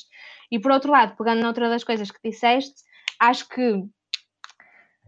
Perdão, deve haver um papel dos pais em levar os filhos ao teatro e tudo mais. Perdão, mas também acho que obrigar não é boa política e que quanto mais tipo certeza que aqueles miúdos que os pais tentaram muito que eles lessem, lê, lê, lê, lê este livro e não sei o quê, são os que hoje em dia não pegam num livro porque já leram na, na infância aquilo a que foram obrigados. É o inverso. E acho que é muito cultural, acho que, tipo, eu enquanto mãe levaria mais depressa a minha filha ao teatro se a minha melhor amiga, se a Eva, enquanto mãe, também fosse e fizéssemos um serão em que depois os nossos filhos vão para o parque brincar. E se calhar levaria, eu e a Eva, levaríamos ambas as nossas filhas mais depressa ao teatro se houvesse, e muitos teatros já têm, tipo sessões ao sábado de manhã, preço especial de famílias e programas especiais para as famílias, mas pronto, a quem é que isso chega? Não sei bem. E acho que é difícil tu, enquanto pai, mãe, progenitor, teres essa iniciativa, hum, porque eu, acho que até certo ponto, se for mesmo de pequenino, não tem aquele caráter de obrigatoriedade e a criança vai se habituar e vai crescer com aquilo, mas também tu, enquanto progenitor, quão confortável é que é para ti? Sabes? Tipo, financeiramente, sim, sim. logisticamente, o teatro está perto de tua casa, é acessível, com quem é que tu. Sei lá, agora estou a ler um livro um bocado problemático, porque a autora é transfóbica, mas faz parte do clube de leitura de, que, eu, que eu faço parte, da, da Cassandra, da, do projeto Sara Barros Leitão, que se chama Mulheres Invisíveis e é sobre como as mulheres são, uh, são excluídas de, da estatística e como os dados excluem uh, o género feminino. Ela faz esta, esta distinção uh, do binómio masculino-feminino como se não fosse um espectro e é transfóbica por isso e por mais um par de botas, mas um, ela, ela pega muito nestes temas de tipo as casas de banho a que as mulheres têm acesso, uh, os transportes a que as mulheres têm acesso, uh, os ar condicionados nos escritórios que estão regulados para a temperatura normal do homem branco, médio, de estatura assim assado, ou seja, tudo está pré-definido uh, para, para o homem estereótipo, não é? Uhum. E, e, ela ainda não li, não sei se chega aí ou não, mas os medicamentos que são testados por homens e não sei o quê. Ou seja, e ela, e ela tem muito esta, isto para dizer, e ela tem muito esta coisa de tipo, as mulheres que são cuidadoras e que têm um trabalho que é de, de X horas a X, a X horas e depois vão para casa e fazem o trabalho doméstico não remunerado e têm um idoso a cargo uh, e têm de deitar os filhos e o marido ainda está à espera que elas façam jantar e que depois não podem ser promovidas na carreira porque não têm o mesmo tempo que o homem tem para chegar ao escritório e, faz, e dar o extra mile num concurso qualquer. E, portanto, nesse sentido, quem, quem é que é esperado que leve as crianças ao teatro? As mães. As mães têm disposição para, têm tempo, têm, têm disponibilidade financeira, ou estão a cuidar também da própria mãe, avó da criança, uh, e, e, não podem deixar a idosa sozinha. Ou a criança até passa mais tempo com os avós porque os pais estão a trabalhar o tempo todo e o teatro é acessível a uma senhora de idade, é confortável para ela. Eu já vi muitas sessões para crianças que são tipo com os miúdos sentados no chão ao colo dos pais. Tipo, se for a avó de 70 anos a levar o neto, será que consegue estar uma hora ou 45 minutos sentada no chão? Ou seja, uh, falei imenso, desculpem mais uma vez, mas acho que é, mal, é, ótimo o pai e o, o progenitor tentar ter essa iniciativa, mas também acho que tem de ser eh, do governo, do Estado, da própria cultura em si, tentar fazer essa aproximação e tentar ter em conta que o público não são só as crianças e que as crianças têm de lá chegar de alguma maneira. Uhum. Sim, acho que sim, mas acho que lá está a parte muito da, da, da, questão da cultura, da cultura e da educação, da educação para a cultura, que não existe. Eu acho que não existe só. Uh, ou melhor, se existe, é uma coisa muito diminuta. É, é muito a do inferno. Claro, é, é isso. Mas diz, diz, diz Cristiano. Não é isso, não, não quer dizer nada. Todo. E se eu... calhar também, também, desculpa, mas agora estava a pensar noutras coisas, porque eu estou de facto a fazer este raciocínio live. Sim, sim, uh, se calhar também passa por nós porque não, não temos interesse. O Miguel, por acaso, até tem interesse nesses clássicos e vocês também, se calhar, têm. Eu não tenho de todo, nunca tive. Mas se calhar também passa um bocado pelos atores que não estão muito preocupados em fazer uma revisitação do Alto da Barca do Inferno com qualidade, porque, porque se calhar as escolas que querem apresentar o alto da barca escolhem aquilo que está disponível e aquilo que está disponível é fraco porque está feito, porque sabem que as escolas vão escolher de qualquer forma. Claro. Sabem essa coisa que. Imagina, eu também falava com o João no podcast que só há, só há bandas, um, que só há convites para bandas tocarem à pala porque há bandas que aceitam. Porque se ninguém aceitasse, ninguém sequer propunha isso porque era impensável. Se, se, se, se, a primeira recusasse, a segunda recusasse, a terceira recusasse, tu às tantas ias ter de pagar, mas como há gente que aceita por um papo seco, quando o João vai lá e recusa, agora não foi isto que ele disse, obviamente, e eles sabem que podem recusar porque vão convidar outra pessoa qualquer e essa pessoa vai aceitar. E ou seja, Sim. se calhar só há esse convite para essa companhia que faz o Alta Barca do Inferno com as melhores das intenções, mas se calhar com pouca qualidade, porque eles sabem que mais ninguém vai querer fazer e que aquilo vai-lhes cair no colo independentemente deles darem ou não mais esforço, investirem ou não mais dinheiro naquilo, porem ou não mais horas de trabalho, tipo, aquilo é, está com eles. E se calhar se houvesse uma companhia que num ano específico qualquer tentasse fazer uma reformulação, se calhar havia uma ou duas escolas que ponderavam entre uma coisa e outra. Não sei, não faço ideia, na verdade. Sim, é uma questão também. Eu acho, acho, que esse, esse trabalho não remunerado tem muito a ver com o, o desespero de, de não, ter, não ter possibilidade de mostrar o seu valor. E apesar de não, não, não receberem dinheiro, não receberem nada monetário, acabam por fazer por, para poderem mostrar alguma coisa yeah. e futuramente terem pessoas que já lhes queiram pagar para eles fazerem coisas. Ai, a nossa paga Pois eu também estou a falar, o Alto da Barca do Inferno que eu vi era num teatro e era pago e tenho a certeza que os atores estavam a receber. Mas, mas agora estás-me a dar ainda outra camada que eu não tinha, não, não tenho essa experiência, que é se calhar muita gente faz de borla até como favor à escola e se calhar nem são profissionais, são tipo uh, alguém que tem jeito, ou o grupo do Teatro Amador da cidade, não faço ideia, mas acho que isso também precisa de ser reinventado e, acima de tudo, acho que não é por esse teatro que a educação dos putos deve passar, ou não só por esse teatro, mas, mas isso já também acho que parte um bocado da opinião pessoal. É super válido que outra pessoa ache o contrário. Ah, mas agora, só mais uma, uma curiosidade. Que mencionar, tu mencionaste o Alta Barca do Inferno e por acaso ficou-me bastante na memória quando eu vi o Atabarca do Inferno na primeira vez, porque não foi o convencional num teatro, que mesmo nós na escola íamos sempre ao teatro, eu como sou, sou do centro e a Lisboa, pronto, acho que vocês uh, em cima têm mais o hábito de ir uh, ao Porto, o, o, que é natural, uh, e na altura foi no Mosteiro dos Jerónimos, e faz, nós, era com o público toda à volta, o, os alunos, e as barcas represent, eram representadas por pescadores. Era, por acaso era, era, uma, era, era algo assim diferente, que crianças não estavam habituadas, não, nunca tinha visto uma coisa assim. Isso leva-me ao seguinte, é, e quando acabou, desculpa Miguel, alguém te disse tipo, então vamos falar sobre isto, o que é que vocês viram, o que é que vocês acharam, o que é que acham que eram os escadotes? Ou é tipo, cagaste, vais para casa? Pois, exatamente, exato, não, não perguntou Pronto, nada. é que passa não. por isso também, mas depois por outro lado é tipo, e a professora que está a acompanhar essa visita de estudo tem o conhecimento e a abertura para fazer essas perguntas e ouvir respostas, ou vai dizer tipo, não, os escadotes são escadotes, não podem ser outra coisa, estás a ver? Pronto, Pois. lá está, há muitas Não há camadas. essa promoção de- da reflexão, nem nada, não, Yeah. não, fomentam, não fomentam nada disso. No, eh, no, no eh, secundário, quando, quando dámos o eh, sermão de São António aos Peixes, eh, eu fui a uma igreja ver o, o, sermão e era um senhor que andava numas andas, o gajo estava enorme e tinha um comando I ah, ao, eh, ao, ao pescoço que era o que usava para sons e para. ah, pá, ele é que fazia a técnica ali com, com o comando, percebem? Ah, pá, foi extremamente interessante. Ainda por cima, um gajo está no dé- décimo, décimo primeiro, não sei. E é tipo, que é isto, meu? Tipo, que, que é isto? E Pois, depois e se também há calhar não imaginavas que aquilo fosse possível. Exatamente. Estavas habituado ao teatro convencional. Sim, eu, eu, eu, eu, eu, eu fa- fazia teatro desde os 11 anos ou 12 e cheguei ali e foi tipo, mas que é isto vale? É vale estouro, ah, tá bem, vale, vale. Pronto. E depois também há uma cena que é tipo, imagina, nós no Ballet Teatro tínhamos quase sempre por espetáculo uma sessão que era aberta para perguntas no final, que era a sessão para as escolas, e os miúdos iam lá das escolas e podiam-nos fazer perguntas. Obviamente, tipo, nós eh, ainda por cima éramos quase tão putos como os putos, mas sei que isto também acontece com os atores, assim, adultos das companhias profissionais. A última coisa que queremos é estar ali sentados também no chão, nas almofadinhas, a responder às perguntas das crianças. Mas íamos super de bom grado, até porque nos achavam, nos achávamos, claro, tipo, os reis da cocada toda, não é? Tipo, ah, estas pessoas vieram fazer-me perguntas como se eu fosse, olha, a Alba Batista. Então íamos super de bom grado. E os miúdos, a única cena que perguntavam sempre, eh, não era a única, mas da- das primeiras e das que mais perguntavam e das que era assim um, um habitué, era como é que vocês conseguem decorar tanto texto? Sempre. Mesmo quando não havia muito Yeah. texto, é tipo, como é que vocês conseguem decorar tanto texto? E insistiam naquilo, tipo, ah, estratégias, mas quais são as estratégias?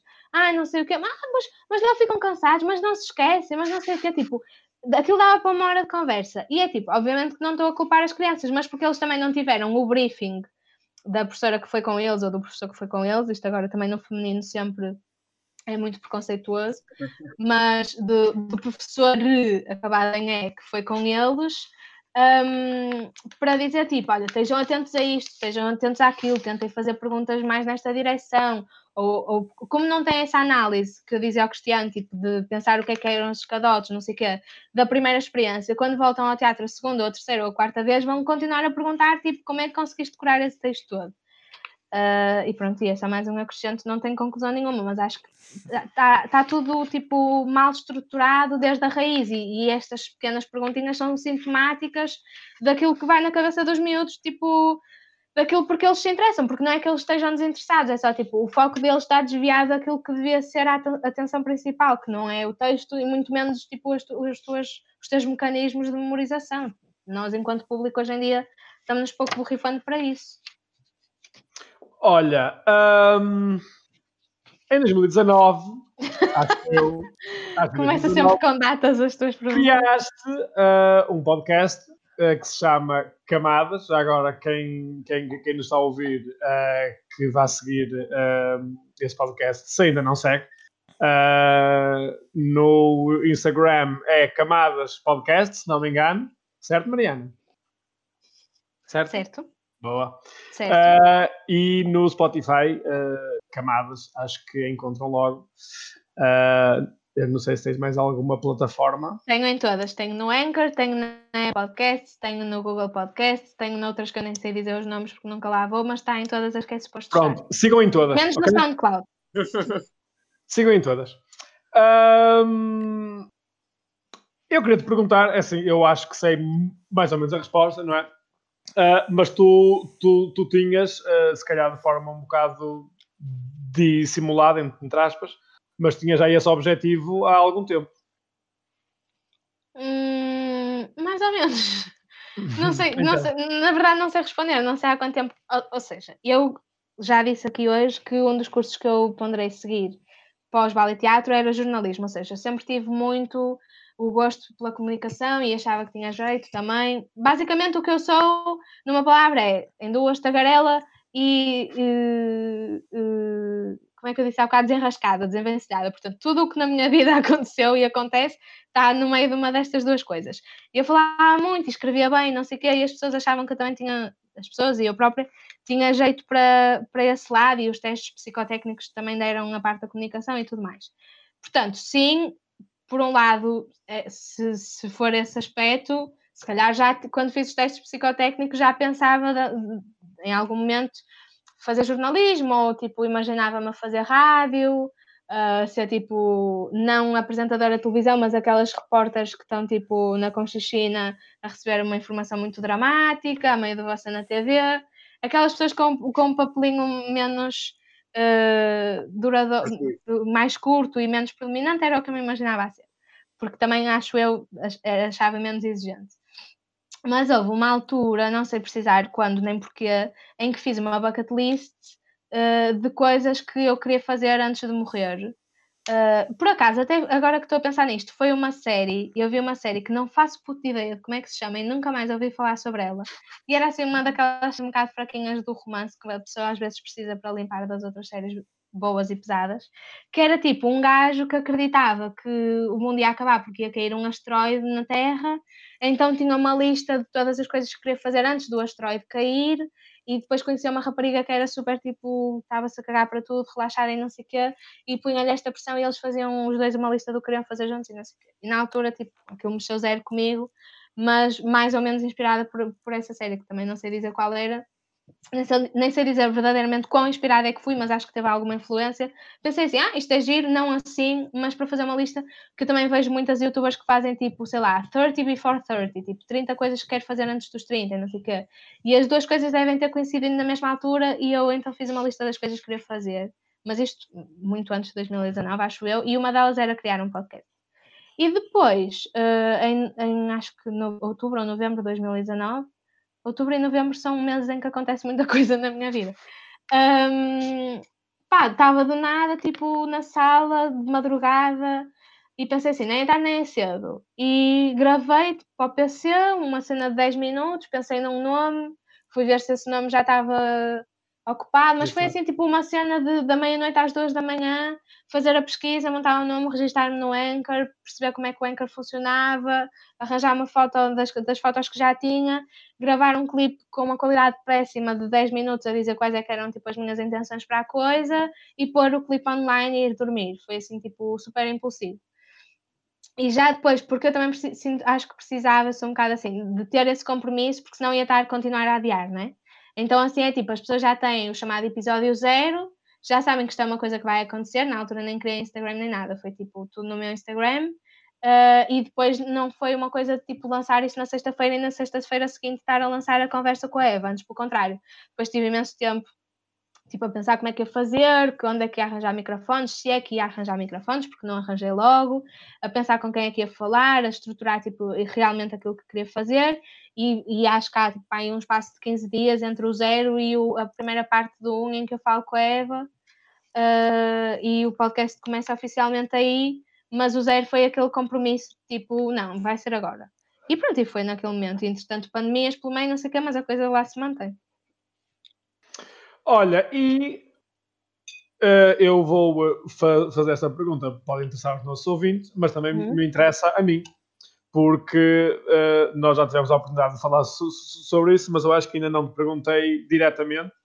Uh, por isso, depois foste convidada pelo Fred e pela Inês Uh, a minha questão é uh, o que é que tu fazes lá mesmo, porque eu ainda não consegui perceber, desculpa. É assim, primeiramente eu não fui convidada e eu autopropus-me.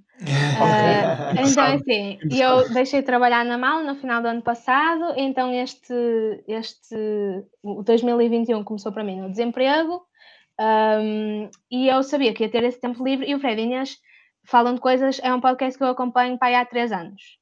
Uh, e sou muito fã, e assim, eu ouvia, ainda ouço, mas na altura em que trabalhava na mala muito mais, eu ouvia muitos, muitos podcasts, porque é um trabalho em que, primeiro, implicava sair de casa, que é coisa que eu agora não faço, e depois eu conseguia, na boa, estar no escritório a responder a e-mails, ou estar nas lojas à procura de coisas, tipo, todo o tipo de trabalhos que eu fazia, eu conseguia fazer com os fones nos ouvidos a ouvir podcasts. Claro. Então eu ouvia, tipo, 3, 4, 5 episódios por dia, e, e tinha o meu calendário, tinha e tenho, que eles continuam a sair, eu é que não estou tão assídua, mas, tipo, sabia podcasts é que saiam à segunda-feira, quais é que saiam à terça, ficava tipo à espera para ouvir e não sei.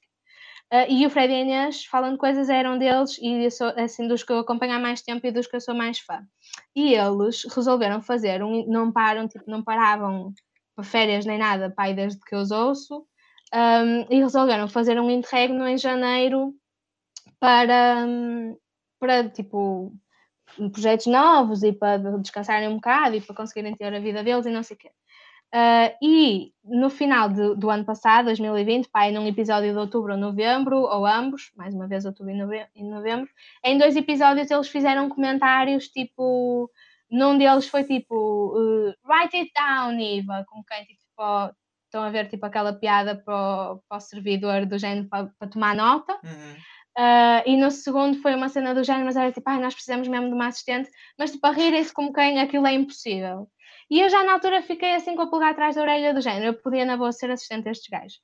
E depois em janeiro, como não estava a fazer nada, para além do meu podcast e do meu blog, mas não estava a fazer nada, tipo, como ocupasse assim muito tempo profissionalmente, um, e como eu sabia que eles estavam em pausa, mandei-lhes um e-mail a dizer, malta, olha, eu ouço podcast há imenso tempo, um, uh, eh, lembro-me de vocês dizerem isto aqui e aqui, em que, como precisavam de uma assistente, eu sei que vocês estavam a brincar, mas eu super podia ser vossa assistente, porque, um, tenho a disponibilidade, uh, dois, uh, tenho a capacidade de organizar, de responder a e-mails, de, tipo, eu próprio tenho um podcast, portanto, sei fazer o upload, sei gerir uma conta do Instagram, nem sequer sabia o que é que, para que é que eles podiam precisar de mim, mas eu sabia que podia ajudá-los com as competências que tinha. Claro. E em terceiro lugar, não preciso que me paguem, porque é um projeto no qual eu acredito realmente e, eu, e, pelo qual eu sei que vocês também não recebem nada, portanto, não seria justo duas pessoas que não recebem nada por um podcast, como vocês não recebem por isto, estarem a pagar a uma terceira que não. de repente recebem, não fui informada, estarem a pagar a uma terceira tipo dinheiro que não fizeram daqui. E eles, na altura, uh, eu já sabia que eles não iam estar muito confortáveis com a ideia de não me remunerarem, porque eu própria, se estivesse no lugar deles, não estaria, porque é sempre aquela ideia de tipo do, do trabalho. Lá está, aquilo que acabamos de falar em relação ao João e à banda, não sei o quê, tipo, alguém está a aceitar trabalhar de graça, uh, e, é, e, é, uma coisa também contra, que eu sou contra a partida. Uh, tipo, aqui um paranço de raciocínio, estava tipo a bem.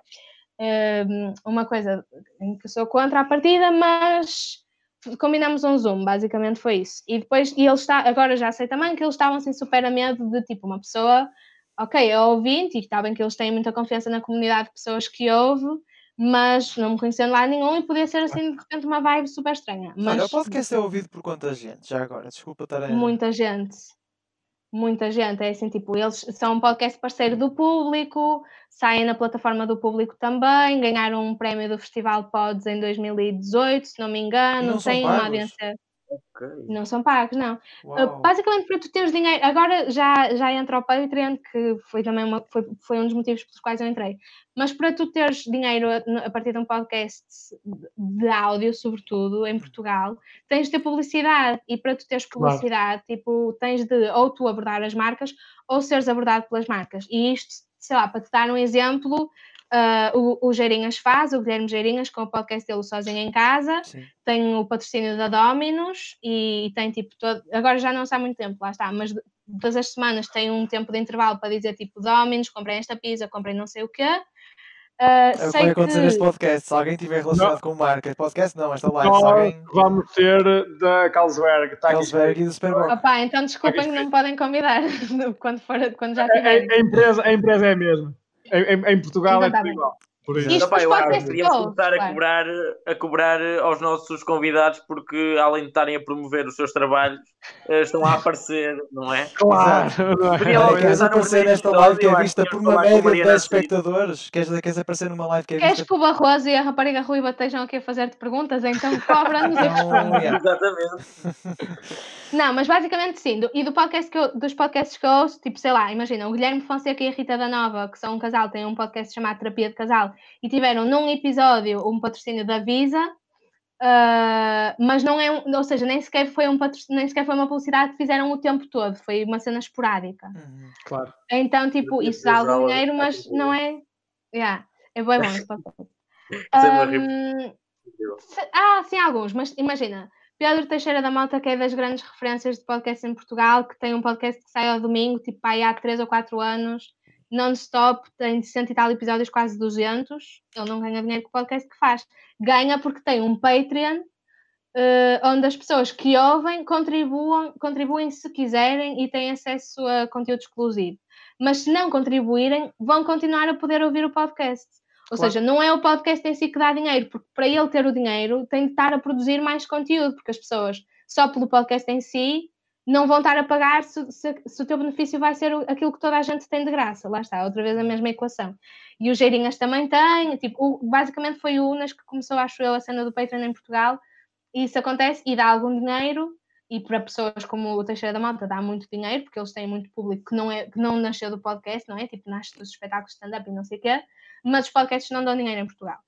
Hum, e só que eles criaram um Patreon e pararam em janeiro, isto o Fred Inês, eh, também para alinhavarem o Patreon e pensarem que tipo de conteúdos é que eu fazer, então coincidiu super bem, porque lá está, como o Patreon é mais exigente neste sentido, perdão, e eles iam ter de criar uma série de outros conteúdos que não estão habituados a criar, e isso ia exigir, sei lá, mais contacto com as pessoas, mais agendamentos, mais, literalmente há mais coisa a acontecer, então era preciso uma terceira pessoa, e eu entrei também muito por, essa coincidência, porque parte do, do que eu faço com eles também envolve muito o Patreon. E então o que eu faço, basicamente, Miguel, para te responder, sou assistente deles, mas eles dizem que eu sou parte da equipa da mesma forma que eles, pronto, somos uma equipa estranha, eu não falo no, no, no episódio, mas eles falam de mim em todos os episódios desde que eu entrei, que é ótimo.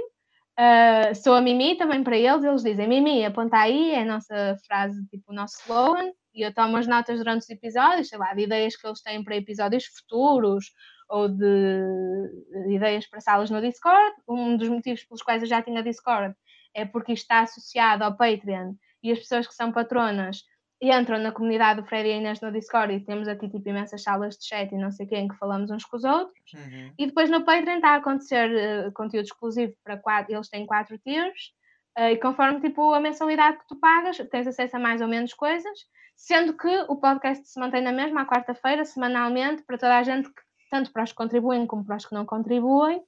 Um, e mantém-se como sempre foi, só que com este extra para o qual eles têm de trabalhar um bocadinho mais e, e, no qual eu entrei também por causa disso.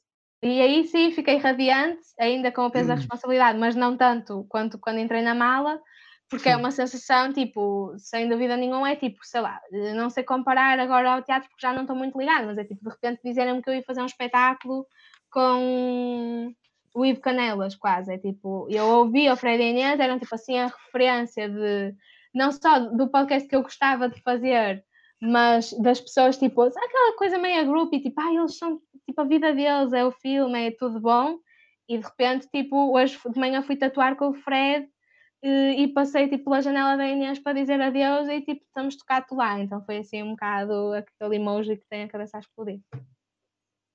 Olha, Mariana, ainda bem falaste do Ivo Canela, porque uh, nós temos um jogo para ti agora. É verdade, é verdade. Queres que eu enuncie? Portanto, Okay, é um preferido. Ou enuncias tu? Não, é um- eu não sei, eu sei, Nós vamos jogar uh, ao Fuck, Mary and Kill, mas uh, com, com umas, umas- Pois, com umas nuances aqui, uh, sendo que é relacionado com o mercado de trabalho, no, no sentido em que o fuck é a pessoa que fazias um projeto, o Ok, Mary é a pessoa com quem tinhas que trabalhar para toda a tua vida, e o kill é a pessoa com quem não queres trabalhar. Nunca, Ok. jamais. Nu- Nunca jamais em tempo algum, eh, por Então, mais que fazer ela queira. um projeto, trabalhar para a vida toda e nunca trabalhar. Exatamente. Portanto, o primeiro leque de convidados que nós temos é. de Espera aí, não diga já, porque eu queria dizer também ainda uma coisa sobre o Freire e Inês. Diz. E Ah, eu sou diz. tão, sou tão organizadinha, tipo, a gerir a caixa de e-mails deles e não sei o quê, que entretanto, tipo, a semana passada, o Fred, que para além de ter o podcast, é tatuador, porque todos, os- eh, todos eles são só dois, os dois têm empregos fora do podcast, e o Fred não é só tatuador, mas é também tatuador. De repente eu já sou assistente do Fred também nas tatuagens e estou a gerir, tipo, os agendamentos dele de marcações e aí sim a receber. Então hoje de manhã fui fazer uma tatuagem com ele, faz parte do, do meu pagamento, pronto, enfim, não posso confidenciar mais. Se eu vou aceitar ser paga em tatuagens até ao fim da minha vida, provavelmente sim. Se daqui eu mesmo ver tipo com uma tatuagem na testa, quem sabe? Mas só queria dizer que para além do Fred Inês, do e-mail deles, se de repente quiserem marcar uma tatuagem com o Fred Gomes, também vai ser a Mimi a apontar aqui a responder. Ah, então, ok. porque agora de Eu repente. eu tenho uma tatuagem para, para fazer já há algum Pois. tempo. Pronto. Mas isto é engraçado, são portas que abrem portas. Sim, totalmente. De repente eu sou tipo a gestora da vida toda deles e o Fred já disse que se um dia tiver muito dinheiro eu vou tipo ser a assistente dele em tudo. É tipo, ele é designer, de repente querem, tipo, querem marcar uma sessão de fotos com a empresa dele, eu vou ser a assistente da empresa. Estás a ver? E ele tem uma consulta médica, eu vou lhe dizer tipo, olha Fred, não te esqueças que amanhã tens dentista. Tipo, e eles querem que eu seja essa pessoa. Vai ser, vai ser o Eu Alfred. não me importo, mas Exato. forma então- continuas a produzir fora do teatro. Exato, basicamente é isso. E, e é o facto de ter feito produção que me deu também essa bagagem. E eles ficam tipo, tu és ótima. E eu fico tipo, isto para mim é pinners, como diz o outro, porque eu geria uma companhia de não sei quantas pessoas. Tipo, uma caixa de e-mail está Claro. tudo bem. Eu, eu via para aí seis por dia. Pois. Eu tenho uma Mas pergunta vá, para te fazer no fim, no fim deste jogo. Eu tenho uma pergunta para te lançar. Não te esqueças Boa. outra vez. Nunca, nunca me esqueço. A- a- a- Esta- esta-. Eu já, esta, esta foi a única pergunta que eu tinha preparado desde que sei que tu és convidada. Mas, ma- ma- mas, mas queres fazer depois do Sim, jogo sim, ou queres sim. fazer já? Não, posso fazer depois. Posso fazer depois. Ok. Mas olha, mas, tens alguma questão? não sei, mas se se o Rui não se esquecer, pronto, tudo bem. Mas se esquecer, entretanto, também podemos ver se contratamos uma, uma assistente assim. Exatamente. Diga assim, Mimi, aponta aí. Dava-me problema. jeito, tipo, a pessoa que está a trazer cervejas ao Miguel não pode vir aqui à minha casa trazer mais uma Superbox. É, pá, Só estou a dizer é- isto é assim, se a minha mãe estiver a ver, a minha mãe pode-me trazer uma, que eu agradeço. Ah, agora vai ter tirar a gata do colo e não sei o quê. É só um É. teste para saber se a minha mãe está a ver ou não. Beijinho, mãe. Portanto, temos É então. Tiago não está cá. Mais um, desculpa interromper. Começa a ver e a falar cada vez mais e falo cada vez mais. O Tiago não está cá em casa como é costume. Portanto, se sentirem falta desse assistente também na minha vida, o assistente da assistente, é porque ele eu, em eu, eu confesso que estou a sentir um bocadinho. Mas. ah, fuck Mary Kill, portanto. Um projeto toda a vida, nunca mais. Exatamente. E as pessoas são precisamente o Ivo Canela, Uhum. o Pedro Lamares e a Filipa Leal. Uhum. Então. hum, Era esta a reação que eu queria. Eu queria isto. E, e não é! Eu fiquei. isto. Foda-se. Deu. é assim, se fosse fuck, Mary Kill, era facílimo. Está bem, mas não é. Olha, É, estão a ver? Força, força! força! Obrigada, olha, Mimi. obrigada. Olha, olha, chegaram ao mesmo tempo. És a rainha, mãe. Ah, então, foder o Ivo Canela. Ai, não é para foder. ok. Ah, pois, ai, eu esqueci-me de vos perguntar. Isto é para maiores de 18, que eu quando entrei dizia que era Sim, sim, sim. É, é, é. Porque assim, eu podes- só espero que eu faça tipo que eu me dispa para isto ser de adulto. Agora já percebi porque eu vou dizer palavrões. E... ok. Então, trabalhar a vida toda com ah, a Filipa. Ah, querem que justifique também? Se quiseres. Acho que não. Acho Mas que, pode, mas, mas acho que pode. Eu queria, eu queria. Percebes? Por É isso. que eu É, eu, também, tenho- eu também acho, eu acho que sim. Eu acho também que É a vontade da freguesa. Eu não sei se tem justificação, mas, mas literalmente ainda não decidi estou a decidir à medida que vou fazendo, por isso acho que pode ser boa ideia de justificar-me para eu própria perceber porque é que estou a dizer isto. Ah, acho que tem a linguagem que mais se aproxima da minha, acho que podia ser importante na minha escrita, acho que é um tipo de trabalho que eu teria mais interesse em fazer para a vida toda, porque, se, porque da forma que eu estou a imaginar, trabalhar para o- com o Ivo Canelos o resto da vida ia ser com ele como ator e eu não estou muito interessada em ser atriz como já vimos e trabalhar com o Lamares para a vida toda teria a ver Ias com poesia. Exatamente, po- podias ensiná-lo. Mas, mas mesmo que eu ensinasse, teria mais interesse em tipo, escrever livros com a Filipa para o resto da vida, porque é o que eu quero ser desde pequenina, como já falamos também. Já está. Portanto, acho que mesmo que eu pudesse ensinar, e também podia ensiná-la a ela, de repente, não é? Ah, e, e deve ser ótimo porque ela tem uma voz lindíssima e ela escreveu uma série, que é uma coisa que também gostava muito de fazer. Ou seja, ela própria também não está estanque naquela cena de escrever livros e escrever poesia, e escreve para teatro, portanto, eu podia tipo, ensinar uma, uma- um texto dela. Acho que é assim mais abrangente e, e, e- dava-me mais material sem me fartar. Ah, e depois acho que vou ter de dizer nunca trabalhar com o Pedro, porque já trabalhei com ele, ainda que em contexto académico já o conheço bem, e sinto que podemos continuar a ser amigos e sermos tipo tocado lá como eu sou com o Fred e com a Inês. E, portanto, trabalhar uma vez num projeto grandioso que nos ia levar muitos, muitos anos e que ia ter imenso sucesso e que ia fazer a, a- a- primeira página dos jornais e que eu podia, tipo, tirar uma foto com ele e moldurar e pôr no meu quarto a mesinha de cabeceira em tamanho A3, o Ivo Canelas, sim. Muito bem. E temos uma segunda ronda deste jogo que, Agora com, calhar, com os maus. que se calhar será difícil também, ah, mas num Uhum. outro sentido, não é? E portanto temos o La Féria, Ok. A Rita Pereira e o Isaac Alfaiate. Eu tenho uma quarta Ok. opção que eu não vos disse. É só Não três. podem ficar quatro, então. Pois, só há três. Desculpa. Rita Pereira, Isaac Alfaiate e que E o La Ah, Féria. La Féria. La Féria. Hum, é assim, eu acho que é, é- até foi mais ou menos fácil, já decidi todos. Nunca trabalhava com a Rita Pereira, Ah, embora tenha escolhido uma mulher para trabalhar na vida toda na primeira opção, pá, mulheres ao poder até certo ponto. Um beijinho muito grande para a Rita Pereira se ela nos estiver a ouvir. Tenho a certeza que ela é vossa fã. Sei que ela é vossa fã, mas, mas não, obrigada. Não Mas- a ver o Boa sei, não- quarta-feira, não é? É, não sei o que é que de produtivo e interessante poderia fazer com ela. Hum, Se calhar direção de atores e podíamos descobrir final. Estás a ver? Não, mas era um desafio. Calhar. para ela, mas pouco interessante para as duas e pouco produtivo para mim, portanto, não obrigada.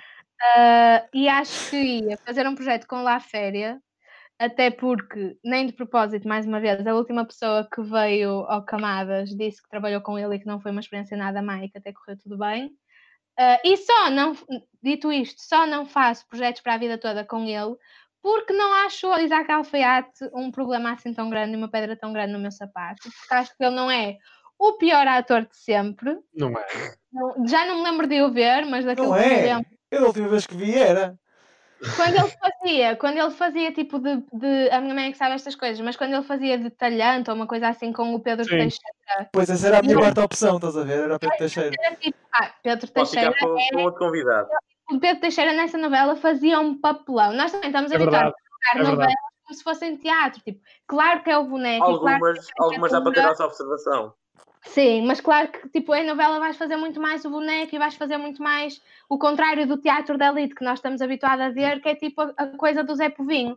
Mas para o que era, tipo, ele fazia brilhante. Eu também não me lembro, não é? Tipo, isto foi há quanto tempo? Da memória que eu tenho é que ele fazia bem, mas devo ter visto tipo, três. Fazia, fazia. E lembro-me do Isaac Alfaiate nessa novela e não me lembro dele ser péssimo. E gosto do Instagram dele, pronto, era tudo o que eu queria dizer. Também já não vou ao Instagram dele há muito tempo, mas da última vez que vi, achei que ele tirava umas boas. É ele que vai, tipo, de vez em quando tirar fotos para a Cristina Ferreira, não é? Eu estou a confundir. Não. Epá, não sei se algum de nós sabe. Imagina, estás a tocar na outra pessoa que eu Eu, eu não faço a mais pálida ideia. Eu não quero Acho falar que sobre, a- sobre a Cristina Ferreira. tirar desculpa. fotos tipo a preto e branco e que a Cristina Ferreira às vezes quando tem tipo o Domingão chama-o e é ele que vai tirar as fotos do Domingão. Epá, eu creio que poderá estar enganada, mas lá está, eu não faço ideia, por isso cá Não, não, estou certa. está certa. Uma foto da Cristina, As certa. coisas que se fazem. Oh, Fui Deus. desafiada pela Cristina e pela Manela a fazer umas fotografias nesta, nesta tarde tão especial da família TVI. Aqui E, e, e, e, e, entretanto, estamos a, Até por a fazer Até por likes. publicidade ao Instagram do Isaac Alfaiate. É. Pronto, É que é só, acho que, lá está, acho que, Talvez ele nos comece a pagar. acho que como Olha, não ia ser dramático, eu podia trabalhar com ele sendo os dois fotógrafos, sei lá, ele podia-me, tipo, prestar a máquina dele e tirarmos as duas fotos, ele dava Está aqui a encontrar eh, pontas soltas e a tentar, ó. E do nada. E acho que o Isaac Alfaiate pode ser um rapaz simpático e acho que, tipo. Não, lá está. Bem, não mas o- assim. Mas e a Rita Pereira não será? Hum, O Filipe Não. Lafayette? Não. Não, acho que dos três o Isaac é sem dúvida a mais simpática, é o que eu acho. Igualmente, sim. Pronto, Então. Rui, tinhas a tua questão então? Tenho, tenho ainda a dizer várias coisas. Primeiro, tenho aqui um comentário de um Isaac Alfete a dizer a Mariana é muito gira. Estou a brincar, Quem me dera. não tenho. Quem me Não dera, não, na verdade não queria, não tinha muito interesse nisso. Não, Tinha- mas. Não, porque isto ia aparecer nas notícias e as pessoas iam começar a ver. Pois, era Yeah. isso que estava a dizer, tinha graça para e- e- as pessoas, de quem será que eles vão dizer mal esta semana? Tornava-se uma cena. Eu Tornava-se acho, a cena de dizer eu mal a acho alguém. que, eu acho que se nós tivéssemos. Carolina Loureiro. Ah, Eu acho que se nós tivéssemos de dizer mal de alguém, eu acho que dizíamos tipo, todas as semanas dizíamos mal da Cristina Ferreira, mas eu ainda assim acho que não ia chegar, eu não ia sentir satisfeito. Percebes? O Miguel chegar. tocou no ponto da Carolina Loureiro, obrigada Miguel, porque Nada. quando eu disse que o Isaac Alfaiate não era assim tão mau e o Rui disse não será, e eu fico, tipo, na minha cabeça só apareceu a Carolina Loureiro Exatamente, exatamente. está em televisão neste é algo. E atenção, não há ninguém tão mal.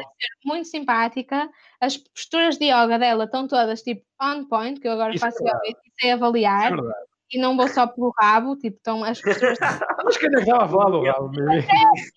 Eu, eu também vou pelo rabo, mas não vou só pelo rabo. Ah, e até gostei de a ver como jurada do- da Máscara, que era um Também programa que eu com muito carinho, mas como atriz, opá, alguém lhe diga que atriz, de facto, também. Eu tenho pena do Pimentel, pá. Sério, palavra de honra. Porque ele está a fazer aquela novela com ela. Oh, mano, Fez. isso, Já fez. acabou tipo há 4 anos. mas- Não deixe, é, uma, é uma coisa que vai marcar para a vida, de certeza, e eu tenho pena dele. Eh, bom, a minha pergunta, eh, e eh, volto, portanto, antes de fazer a pergunta, volto a dizer que peço imensa desculpa pela minha voz robótica, mas como os nossos espectadores não sabem, eu estou a usar um programa novo que nos permitiu ver o genérico no início, os verdadeiros viram o genérico, estavam cá às 9h30 e viram. e Eram permite- quantos? Eram quantos? Não sei, eram aí três, é a minha mãe. mas eram Ah. Ah, então três, já, já é um bom número. É verdade. Eh, mas pronto, eh, aproveito, que, aproveito para dizer que esse assunto eventualmente eh, vai estar resolvido. Entretanto, há aqui um Rastamano 19 que está a dizer que viu. Pronto, eu acredito que tenhas visto, rapaz, ou rapariga, não sei. Também Mas por ser. Rastamano, acho que és rapaz. Ah, eu também acredito. Eu também Eu acredito. também a- até acredito que seja rapaz, de facto, parece. É verdade. E vai saber é o Zé com a terceira conta dele. Tipo, Mas de qualquer forma, o que eu queria dizer é que ehm, pronto. ehm, temos neste momento algumas pessoas a ver e para essas pessoas tenho a dizer que se Quantas? ainda não seguem a nossa conta de Instagram é uma excelente oportunidade para irem seguir a nossa conta de Instagram em instagram.com barra o underscore 3 ângulo sigam também aqui o Twitch que ainda não seguiram, há gente que já seguiu hoje agradeço a quem É aos o seguidores ou a? O Twitch ou a Twitch, não interessa Cristiano não Ah, interessa, não é tem o Zé- não Não é, ok. não é relevante. o X Cristiano. Twitch Ok, ok. ok, X Tweets, sigam X não, Ahm, é, X não é inclusive para as pessoas com dislexia que têm dificuldade em, em ler. A sério, é sério. Agora usa C, por isso é que eu há bocado estava a dizer professores, mesmo Mas, com mas o, no o, e, o E, se calhar, é, é de facto interessante. É mais interessante e faz mais sentido. Olha, eu não quero entrar nesta discussão porque senão começamos daqui. Exato. Eh, Tweets. Twitch, pronto. O tweet. eh, sigam também. E também temos um canal do YouTube que, portanto, há pessoas que metem para lá vídeos todas as semanas e gostavam que os vissem. Pronto. Ehm, para além disto, pessoas podem tempo a editar, não é? exato, pessoas que perdem tipo uma Isaac tarde. Alfaiate, a Rita Pereira e o Filipe Lafeira põem lá vídeos todos. é verdade, e ninguém vê. Estou a brincar, toda a gente vê.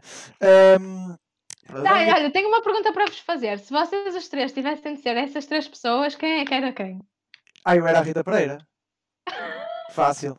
Para não teres de trabalhar com ela? Com, com, Exatamente. com a Mariana? Ok. E porque também sou um bocado verde e já estou habituado a isso. Opa, eu, eu era o Isaac Alfaiate depois, porque assim, eu eh, não sei a idade que vocês têm e não sei se viam essa novela na altura, mas eu sei fazer muito bem eh, isto que vou passar a fazer agora, e se vocês não, não entenderem a referência, Vai, não Pesquisa. deve entender. dá, dá, dá, um beijinho maroto, dá, dá, dá, aqui no garoto. Pesquisem. É a mesma que eu estava a falar. Não é, não? Foi muito bom este momento. Este momento acho que vai ficar é? eh, na memória. Não é, não é. é Esta, esta, esta é tipo de 2008, se calhar. Uh, que, era, a que era gravada no, no Jerez, que era o João Catarré e a Mariana, e a Mariana Monteiro, que, se não me engano, se chamava Espelho de Água. Acho que é assim. Ok. Uau. Lembro de ouvir o nome, mas não vi O a teu novela. conhecimento de que é- novelas entusiasma-me É- e assusta-me ao mesmo tempo. É muito vasto até Belmonte. A partir daí nunca mais vi novelas. Cristiano, foste deixado como o Filipe Lafera, não sei Filipe conta. Yeah. É só falares assim e dizes que as pessoas Ah, é, é, giro, é giro, por acaso, fui pela férias há uns anos, quando eu ainda estava para entrar no curso. A minha mãe conhece uma, uma, uma senhora que trabalha com ele, que é cá da minha cidade, que não sei ao certo é mano. Estás lá dentro, mano. Esquece. E, e a verdade é que a minha mãe pergu- deu-lhe- perguntou-lhe onde é que seria uma escola boa para ir e tudo, que eu queria seguir teatro. E ela falou na altura da, da escola Carlos Avilés, que é o, o, o Conservatório de, de Cascais, certo?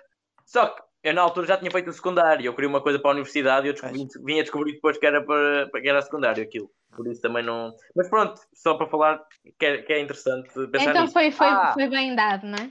e não só isso, eu, a, primeira peça, a primeira peça de teatro que eu me lembro de sempre de ver e que me fez ganhar o, o, o bichinho pelo teatro, que eu contei há pouco tempo numa aula, foi o My Fair Lady do Filipe Laféria. Por acaso, acaba por ser bastante. Eu vi o príncipezinho do La Féria no Também vi. Também vi Eu no vi Rivoli. eu Eu fui lá que tipo, no sexto ano, se não me engano, acho eu. Foi no sexto ano. Não, não, eu, era, eu tinha pai 5 ou 6 anos quando fui eh, ao. ah, fui a Lisboa ao. ao em, como é que se chama o teatro? Politeama. Politeama, exatamente. Eu estava a pensar É com isso, ele. ah, pá, ó, Cristiano, um bocadinho assim, quando tinha 5 ou 6 anos, eu estava para aí no sexto ano. Estavam ao mesmo Era tempo a na ver festas altura. diferentes do era Laféria. no, estava na primária, palhaço. Uhum. Diz lá, Rui, Pá, eu ia Diz lá, dizer Rui. que eu não tinha visto nada da, da, do La Féria. do Mas, Cristiano, ok. pois, mas eu não sei. As árvores morrem de pé de La Féria. Ah, pá, Ok. ó, ó, ó, Rui, como Não deves imaginar, As a árvores morrem de pé. é novelas, não é de. Não As interessa. árvores morrem de pé, ouçam isto, as árvores morrem de pé é o nome da equipa de futebol onde o meu pai joga. As árvores morrem de É pé. tudo o que eu Pode sei sobre, sobre esse título. Pronto, Vai. a minha pergunta, ó ó, Mariana. A Não faças pergunta, perguntas porque eu não sei responder. a Diz minha lá. pergunta é uma pergunta muito atrevida. Ok? Uhum. Ui. Sim. Atrevida não é no sentido erótico. É no sentido. Sim, sim, sim. Põe a bolinha. Não, não, não, Tipo- não é nesse sentido, lá está. É no sentido de atrevimento de. Pronto. Imagina, tu aqui disseste que eras uma pessoa que, portanto, o que mais quer fazer, aliás, quando respondeste à pergunta de quem é que tu querias trabalhar para sempre, era precisamente com a Filipe Leal, porque eh, querias escrever e é o teu sonho desde pequena. Uhum. Porquê é que não estás a perseguir? Eu estou, Então, eu escrevo. Só que eh, vocês não precisam de saber que eu escrevo, porque não é uma coisa tão pública quanto fazer produção ou mas eu quero fazer. saber, eu quero ler aquilo que tu escreves. é. Um dia, um dia lerás, tipo, a, da Filipe Leal, não, a Filipe Leal e Pedro Lamares conheceram-se aos 18 anos no Pinguim e não eram ninguém. Hoje em dia têm os dois um programa na RTP2 em que leem poesia e entrevistam pessoas. Ok. Eu acho que o talvez ter acesso ao alguma conteúdo coisa. exclusivo. Também. Pois Eu acho- não... Não, mas, Tens de mas- pagar o Patreon. Olha, por falar em Patreon, eu tenho um Buy Me a Coffee que não tem os meus textos, mas tem outro conteúdo exclusivo e podem pagar cafés lá. E depois, depois da Rita Pereira me pagar um café, quem sabe se eu não estou disposta a partilhar os meus textos com ela, eventualmente até alguma poesia, mas, mas pronto, acho que não, não tem de ser uma coisa pública. Mas a verdade também é em tua defesa, que para não dizer o que a pergunta é descabida, não escrevo tanto quanto gostaria, eh, nem invisto tanto tempo e tanto esforço nisso quanto se calhar seria necessário para, para ser a Filipa Leal do futuro, salvo seja, só porque foi assim que formulaste a pergunta de alguma forma, mas também porque lá está, porque quatro anos, três anos a trabalhar em produção e o que estou a fazer no momento e os trabalhos que vou tendo não me permitem ah, ah, tipo, a cabeça limpa que eu precisava se calhar ter para me apetecer escrever. Está melhor? Está ótimo. Ah, bem. Para já, estamos, não podemos já dizer que está ótimo porque há bocado também estava e depois. Olha mestre, olha mestre, a ver como é que está. Está bom, está bom. Tá Tá tá top, Agora tá está O Tiago mandou-me uma foto da, da, da cara com que eu crachei. Exato. Mas antes tinhas crachado com outra. Acho que ainda Mas, Cristiano, tu não ficaste muito melhor. É, É, eu pá. Está fantástico. está fantástico. Obrigado, obrigado, Tiago, por este momento. E É. obrigado, obrigado por, por- pela boa captação. E pronto. Não sei, Miguel, tem mais Pronto. perguntas? Ah, eu creio que não. Eu não sei se ah, o público tem alguma questão, não é? Pois é isso. Se o público, para além de dizer que eu tenho voz de robô, tem alguma coisa a dizer.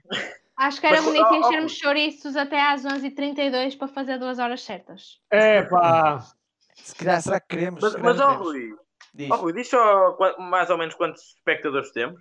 Nós neste momento estamos com 12. Ok? Ok. E tivemos uma média Só para de... dizer, A certo ponto tivemos 20, Boa. Ok. o que foi bom.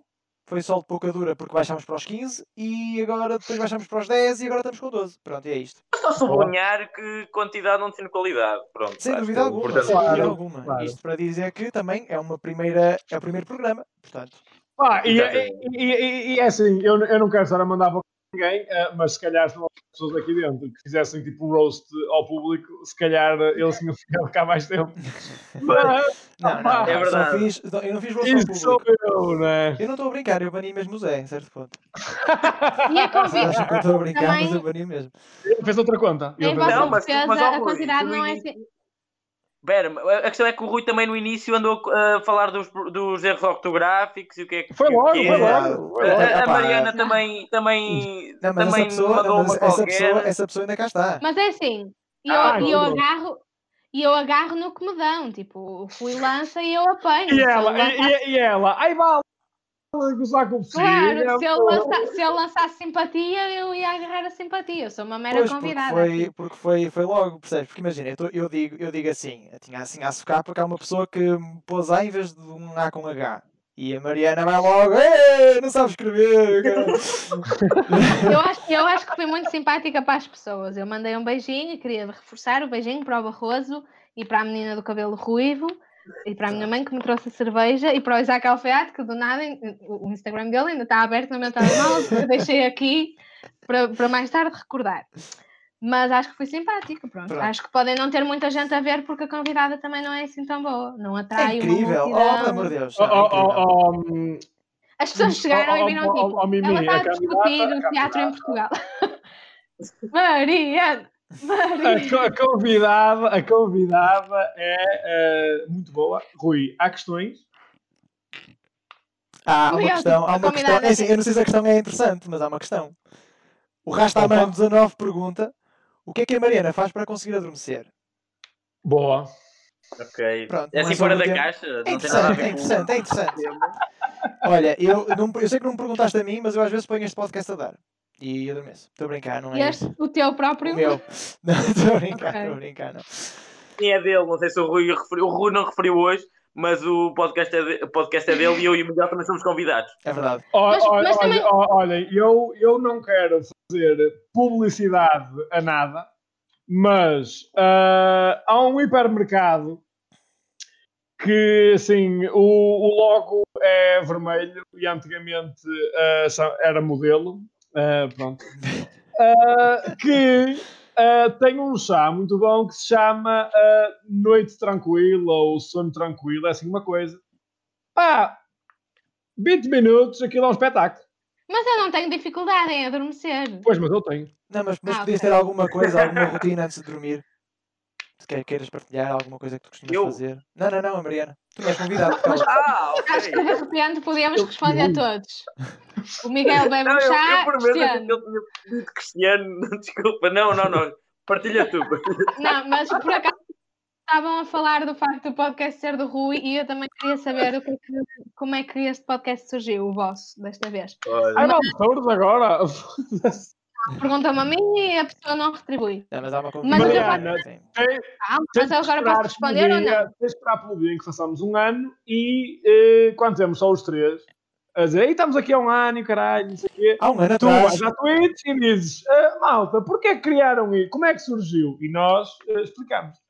Só por causa dessa merda, quando vocês estiverem a entrevistar outro convidado e disserem assim, ah, quem está a ver pode fazer perguntas, eu vou perguntar como é que surgiu este podcast? Vamos rir muito se isso acontecer. vou- Pois vamos, pois Vou- vamos. perguntar isso todas as semanas até fazerem Olha, um foi- ano. E depois Fui o único que perdeu o Cristiano. Não, não, o Cristiano, o Cristiano desapareceu. O Cristiano desapareceu. Ok. podemos. O que às vezes até é para o melhor. Olha, voltou, pronto. Perdão. Afinal, afinal, Pá. afinal está cá. Eu achava que tinha sido o Miguel. Eu na altura ele estava a dizer, Ei, como é que há um ano? E eu, como é que há um ano? E fodeu. E afinal era eu que estava fodido. É, Mas é, assim, é, é, é, é. Pronto. Apontei o dedo aos outros e tinha Mas, três a mas apontar para depois, mim. eventualmente, nós, nós, nós daqui, por, daqui, por, daqui por um ano, quando isto fizer um ano, dizemos assim: então nós tínhamos uma bucket list e na minha bucket list dizia assim: fazer, não é? Não, Na tô- tua, mais uma vez, na Não, tua. não, olha, olha, olha, Mariana. Hum, é assim, hum, vou-te explicar de forma rápida, de forma a que tu percebas uh, porque estavas lá, percebes? Uh, al- Ok. Aliás, eu acho que te disse isto quando o Camadas fez um ano. Que foi, eu e o Rui, já desde aquela altura do me and Miguel are roommates, né? quando, quando o Rui me envergonhou a mim e a ele à frente de uma. Eu envergonhei, eu envergonhei. Rui, deixe-me acabar à frente de uma vasta plateia em que estava lá o Fadi Skyker, o Vitor Moura, o Marcos Barbosa, enfim, uma quantidade de gente. Ah, e o Rui decidiu expor a nossa vida pessoal de colegas de quarto, não interessa. Ahm, que nós ficámos, pá, se calhar estas conversas que nós temos, até alguém teria interesse em ouvir, não sei o que mais. Ah, e essa ideia foi, ah, foi se desenvolvendo sempre, até que eh, chegou o Cristiano à OM e começámos a falar até, até mais de, de futebol e não sei o quê.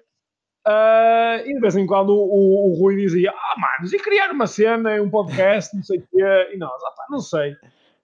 Depois tu começaste com Camadas e foi uma coisa do género: pá, se nós começamos agora, isto vai parecer muito que estamos. foda-se, Não é? Tipo, ela começa agora e um mês depois nós a seguir. Se É. calhar, não.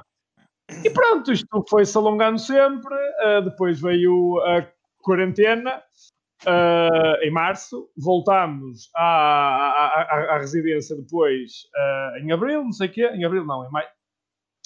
Fomos falando disto mais a sério. Ah, o Rui, por volta de novembro ou dezembro, Foi comprou. Foi janeiro, pronto. Foi janeiro. Comprou o microfone, não sei o quê, porque íamos fazer isto presencialmente, pelo menos Não é este já agora? nó- nós os três. Ah, e pronto, ficámos fechados mais uma vez e começámos a dizer: Oh, malta, olha, é para ir, é para ir, não é para ir. E viemos, não é? E Ah, essencialmente promovido pelo Rui, porque o Rui é que entende isto de tweets e de streams e de tecnologias, e eu e o Miguel somos um bocado mais zero, zero à esquerda. E pronto. até, por- até por isso que a minha voz está robotizada, porque eu próprio. Não é tipo o único que percebe é o que está É a um bocado por aí. Pronto. Mariana, eh, pedimos-te eh, para promover coisas. É aquela altura. Então, eh, já só temos 4 minutos que isto vai acabar às 11h30. Às 11h32 eu vou embora. Vocês não sei o que. Pronto, é que. Eu, para adormecer, eh, vejo programas de culinária e agarro a mão, a mão direita do Tiago, quando ele está cá. Sim. I- isso é o que eu faço para adormecer. A nível de promoções, o meu podcast chama-se Camadas e está nas plataformas habituais, Camadas Podcast no Instagram. O Fred e Inês falam de coisas, um podcast que está em todo lado nas plataformas habituais, chama-se Fred e Inês ah, no Instagram. Fred AA Gomes no Instagram, um tatuador de excelência. O e-mail é qualquer coisa como fredaagomes.com. Uh, o meu Buy Me a Coffee uh, é buymeacoffee.com barra uh, Camadas Podcast. O meu blog é Olha, ó, ó, Mariana, mas tens-me de fazer um e eu não favor. ponho lá os pés há para aí um mês. Tens-me de fazer um favor, Mariana. Tens de ir mais devagar, porque eu estou a escrever isso que estás-me a dizer no chat, que é para as pessoas terem acesso a isso tudo. Porque ainda vou no Instagram e tu já vais em todo lado. Não é preciso, as pessoas não estão Oh, interessadas, as pessoas estão aqui é- há duas isto é horas já ninguém quer saber. Isto é pertinente porque há bocado não, não disse uma coisa que mencionaram, que foi daqui quando fizemos um aniversário, o primeiro aniversário, vamos dizer, ah, tínhamos, tínhamos isto no- na bucket list e entretanto vai a nossa assistente entrar com a bucket list para, para vos mostrar. Por isso, E vou ser eu. já pronto. resolveria este problema. Olhem, quero só fazer uma recomendação, nada a ver, eh, estou-me a cagar para as minhas coisas. Eu estou a ouvir um podcast do Fumaça chamado Exército de Precários e estou doida com aquele podcast e aconselho toda a gente a ouvir porque estou- ainda vou no terceiro episódio e estou muito chocada. Ah, e é isso. Ótimo. Boa. É muito, pronto, se quiserem um briefingzinho é sobre o mercado da segurança privada em Portugal. ahm, e em três episódios já descobri imensas cenas e aquilo é uma investigação deles de dois anos e eles fazem assim jornalismo, tipo, eu só queria que fossem eles a fazer todos os telejornais e todos os jornais em Portugal, porque tipo, imparcial ao máximo, ah, e aquilo já me comoveu imensas vezes e já me revoltou imensas vezes e ainda vou tipo a menos de meio e gostava que toda a gente ouvisse porque acho o trabalho muito excepcional e gostava que quantas mais pessoas ouvissem mais apoiados eles se sentissem e que se eu pudesse contribuir com isso, pelo menos com vocês os três. Como é que se chama? O. Tiago já está a ouvir, é a minha mãe. Exército de Precários. Ok. Mas o podcast chama-se mesmo Fumaça e depois dentro, dentro do Fumaça é a série que chama-se Exército de Precários. Ah, o Fumaça, Pronto, é ok. Fumaça eu conheço. Ok. Sim, Boa. Fumaça é vida e acho que os Fumaça também têm um Patreon se quiserem, se tiverem dinheiro Sim, para, sim, sim, sim. Para serem patronos. Prefiro que deem o vosso dinheiro à Fumaça do que ao meu Buy Me a Coffee e depois quando a pandemia acabar pagam-me um café mesmo a sério. Ok. Boa. E pronto, malta, ah, ficamos assim então. Ah, muito obrigado desde já à Mariana por ter estado aqui a aturar-nos e a partilhar ah, o seu percurso. Muito obrigado a quem esteve até aqui e até agora. Ah, sigam as nossas contas para ficarem informados sobre o próximo convidado que teremos aqui. Uh, e boa noite, obrigado.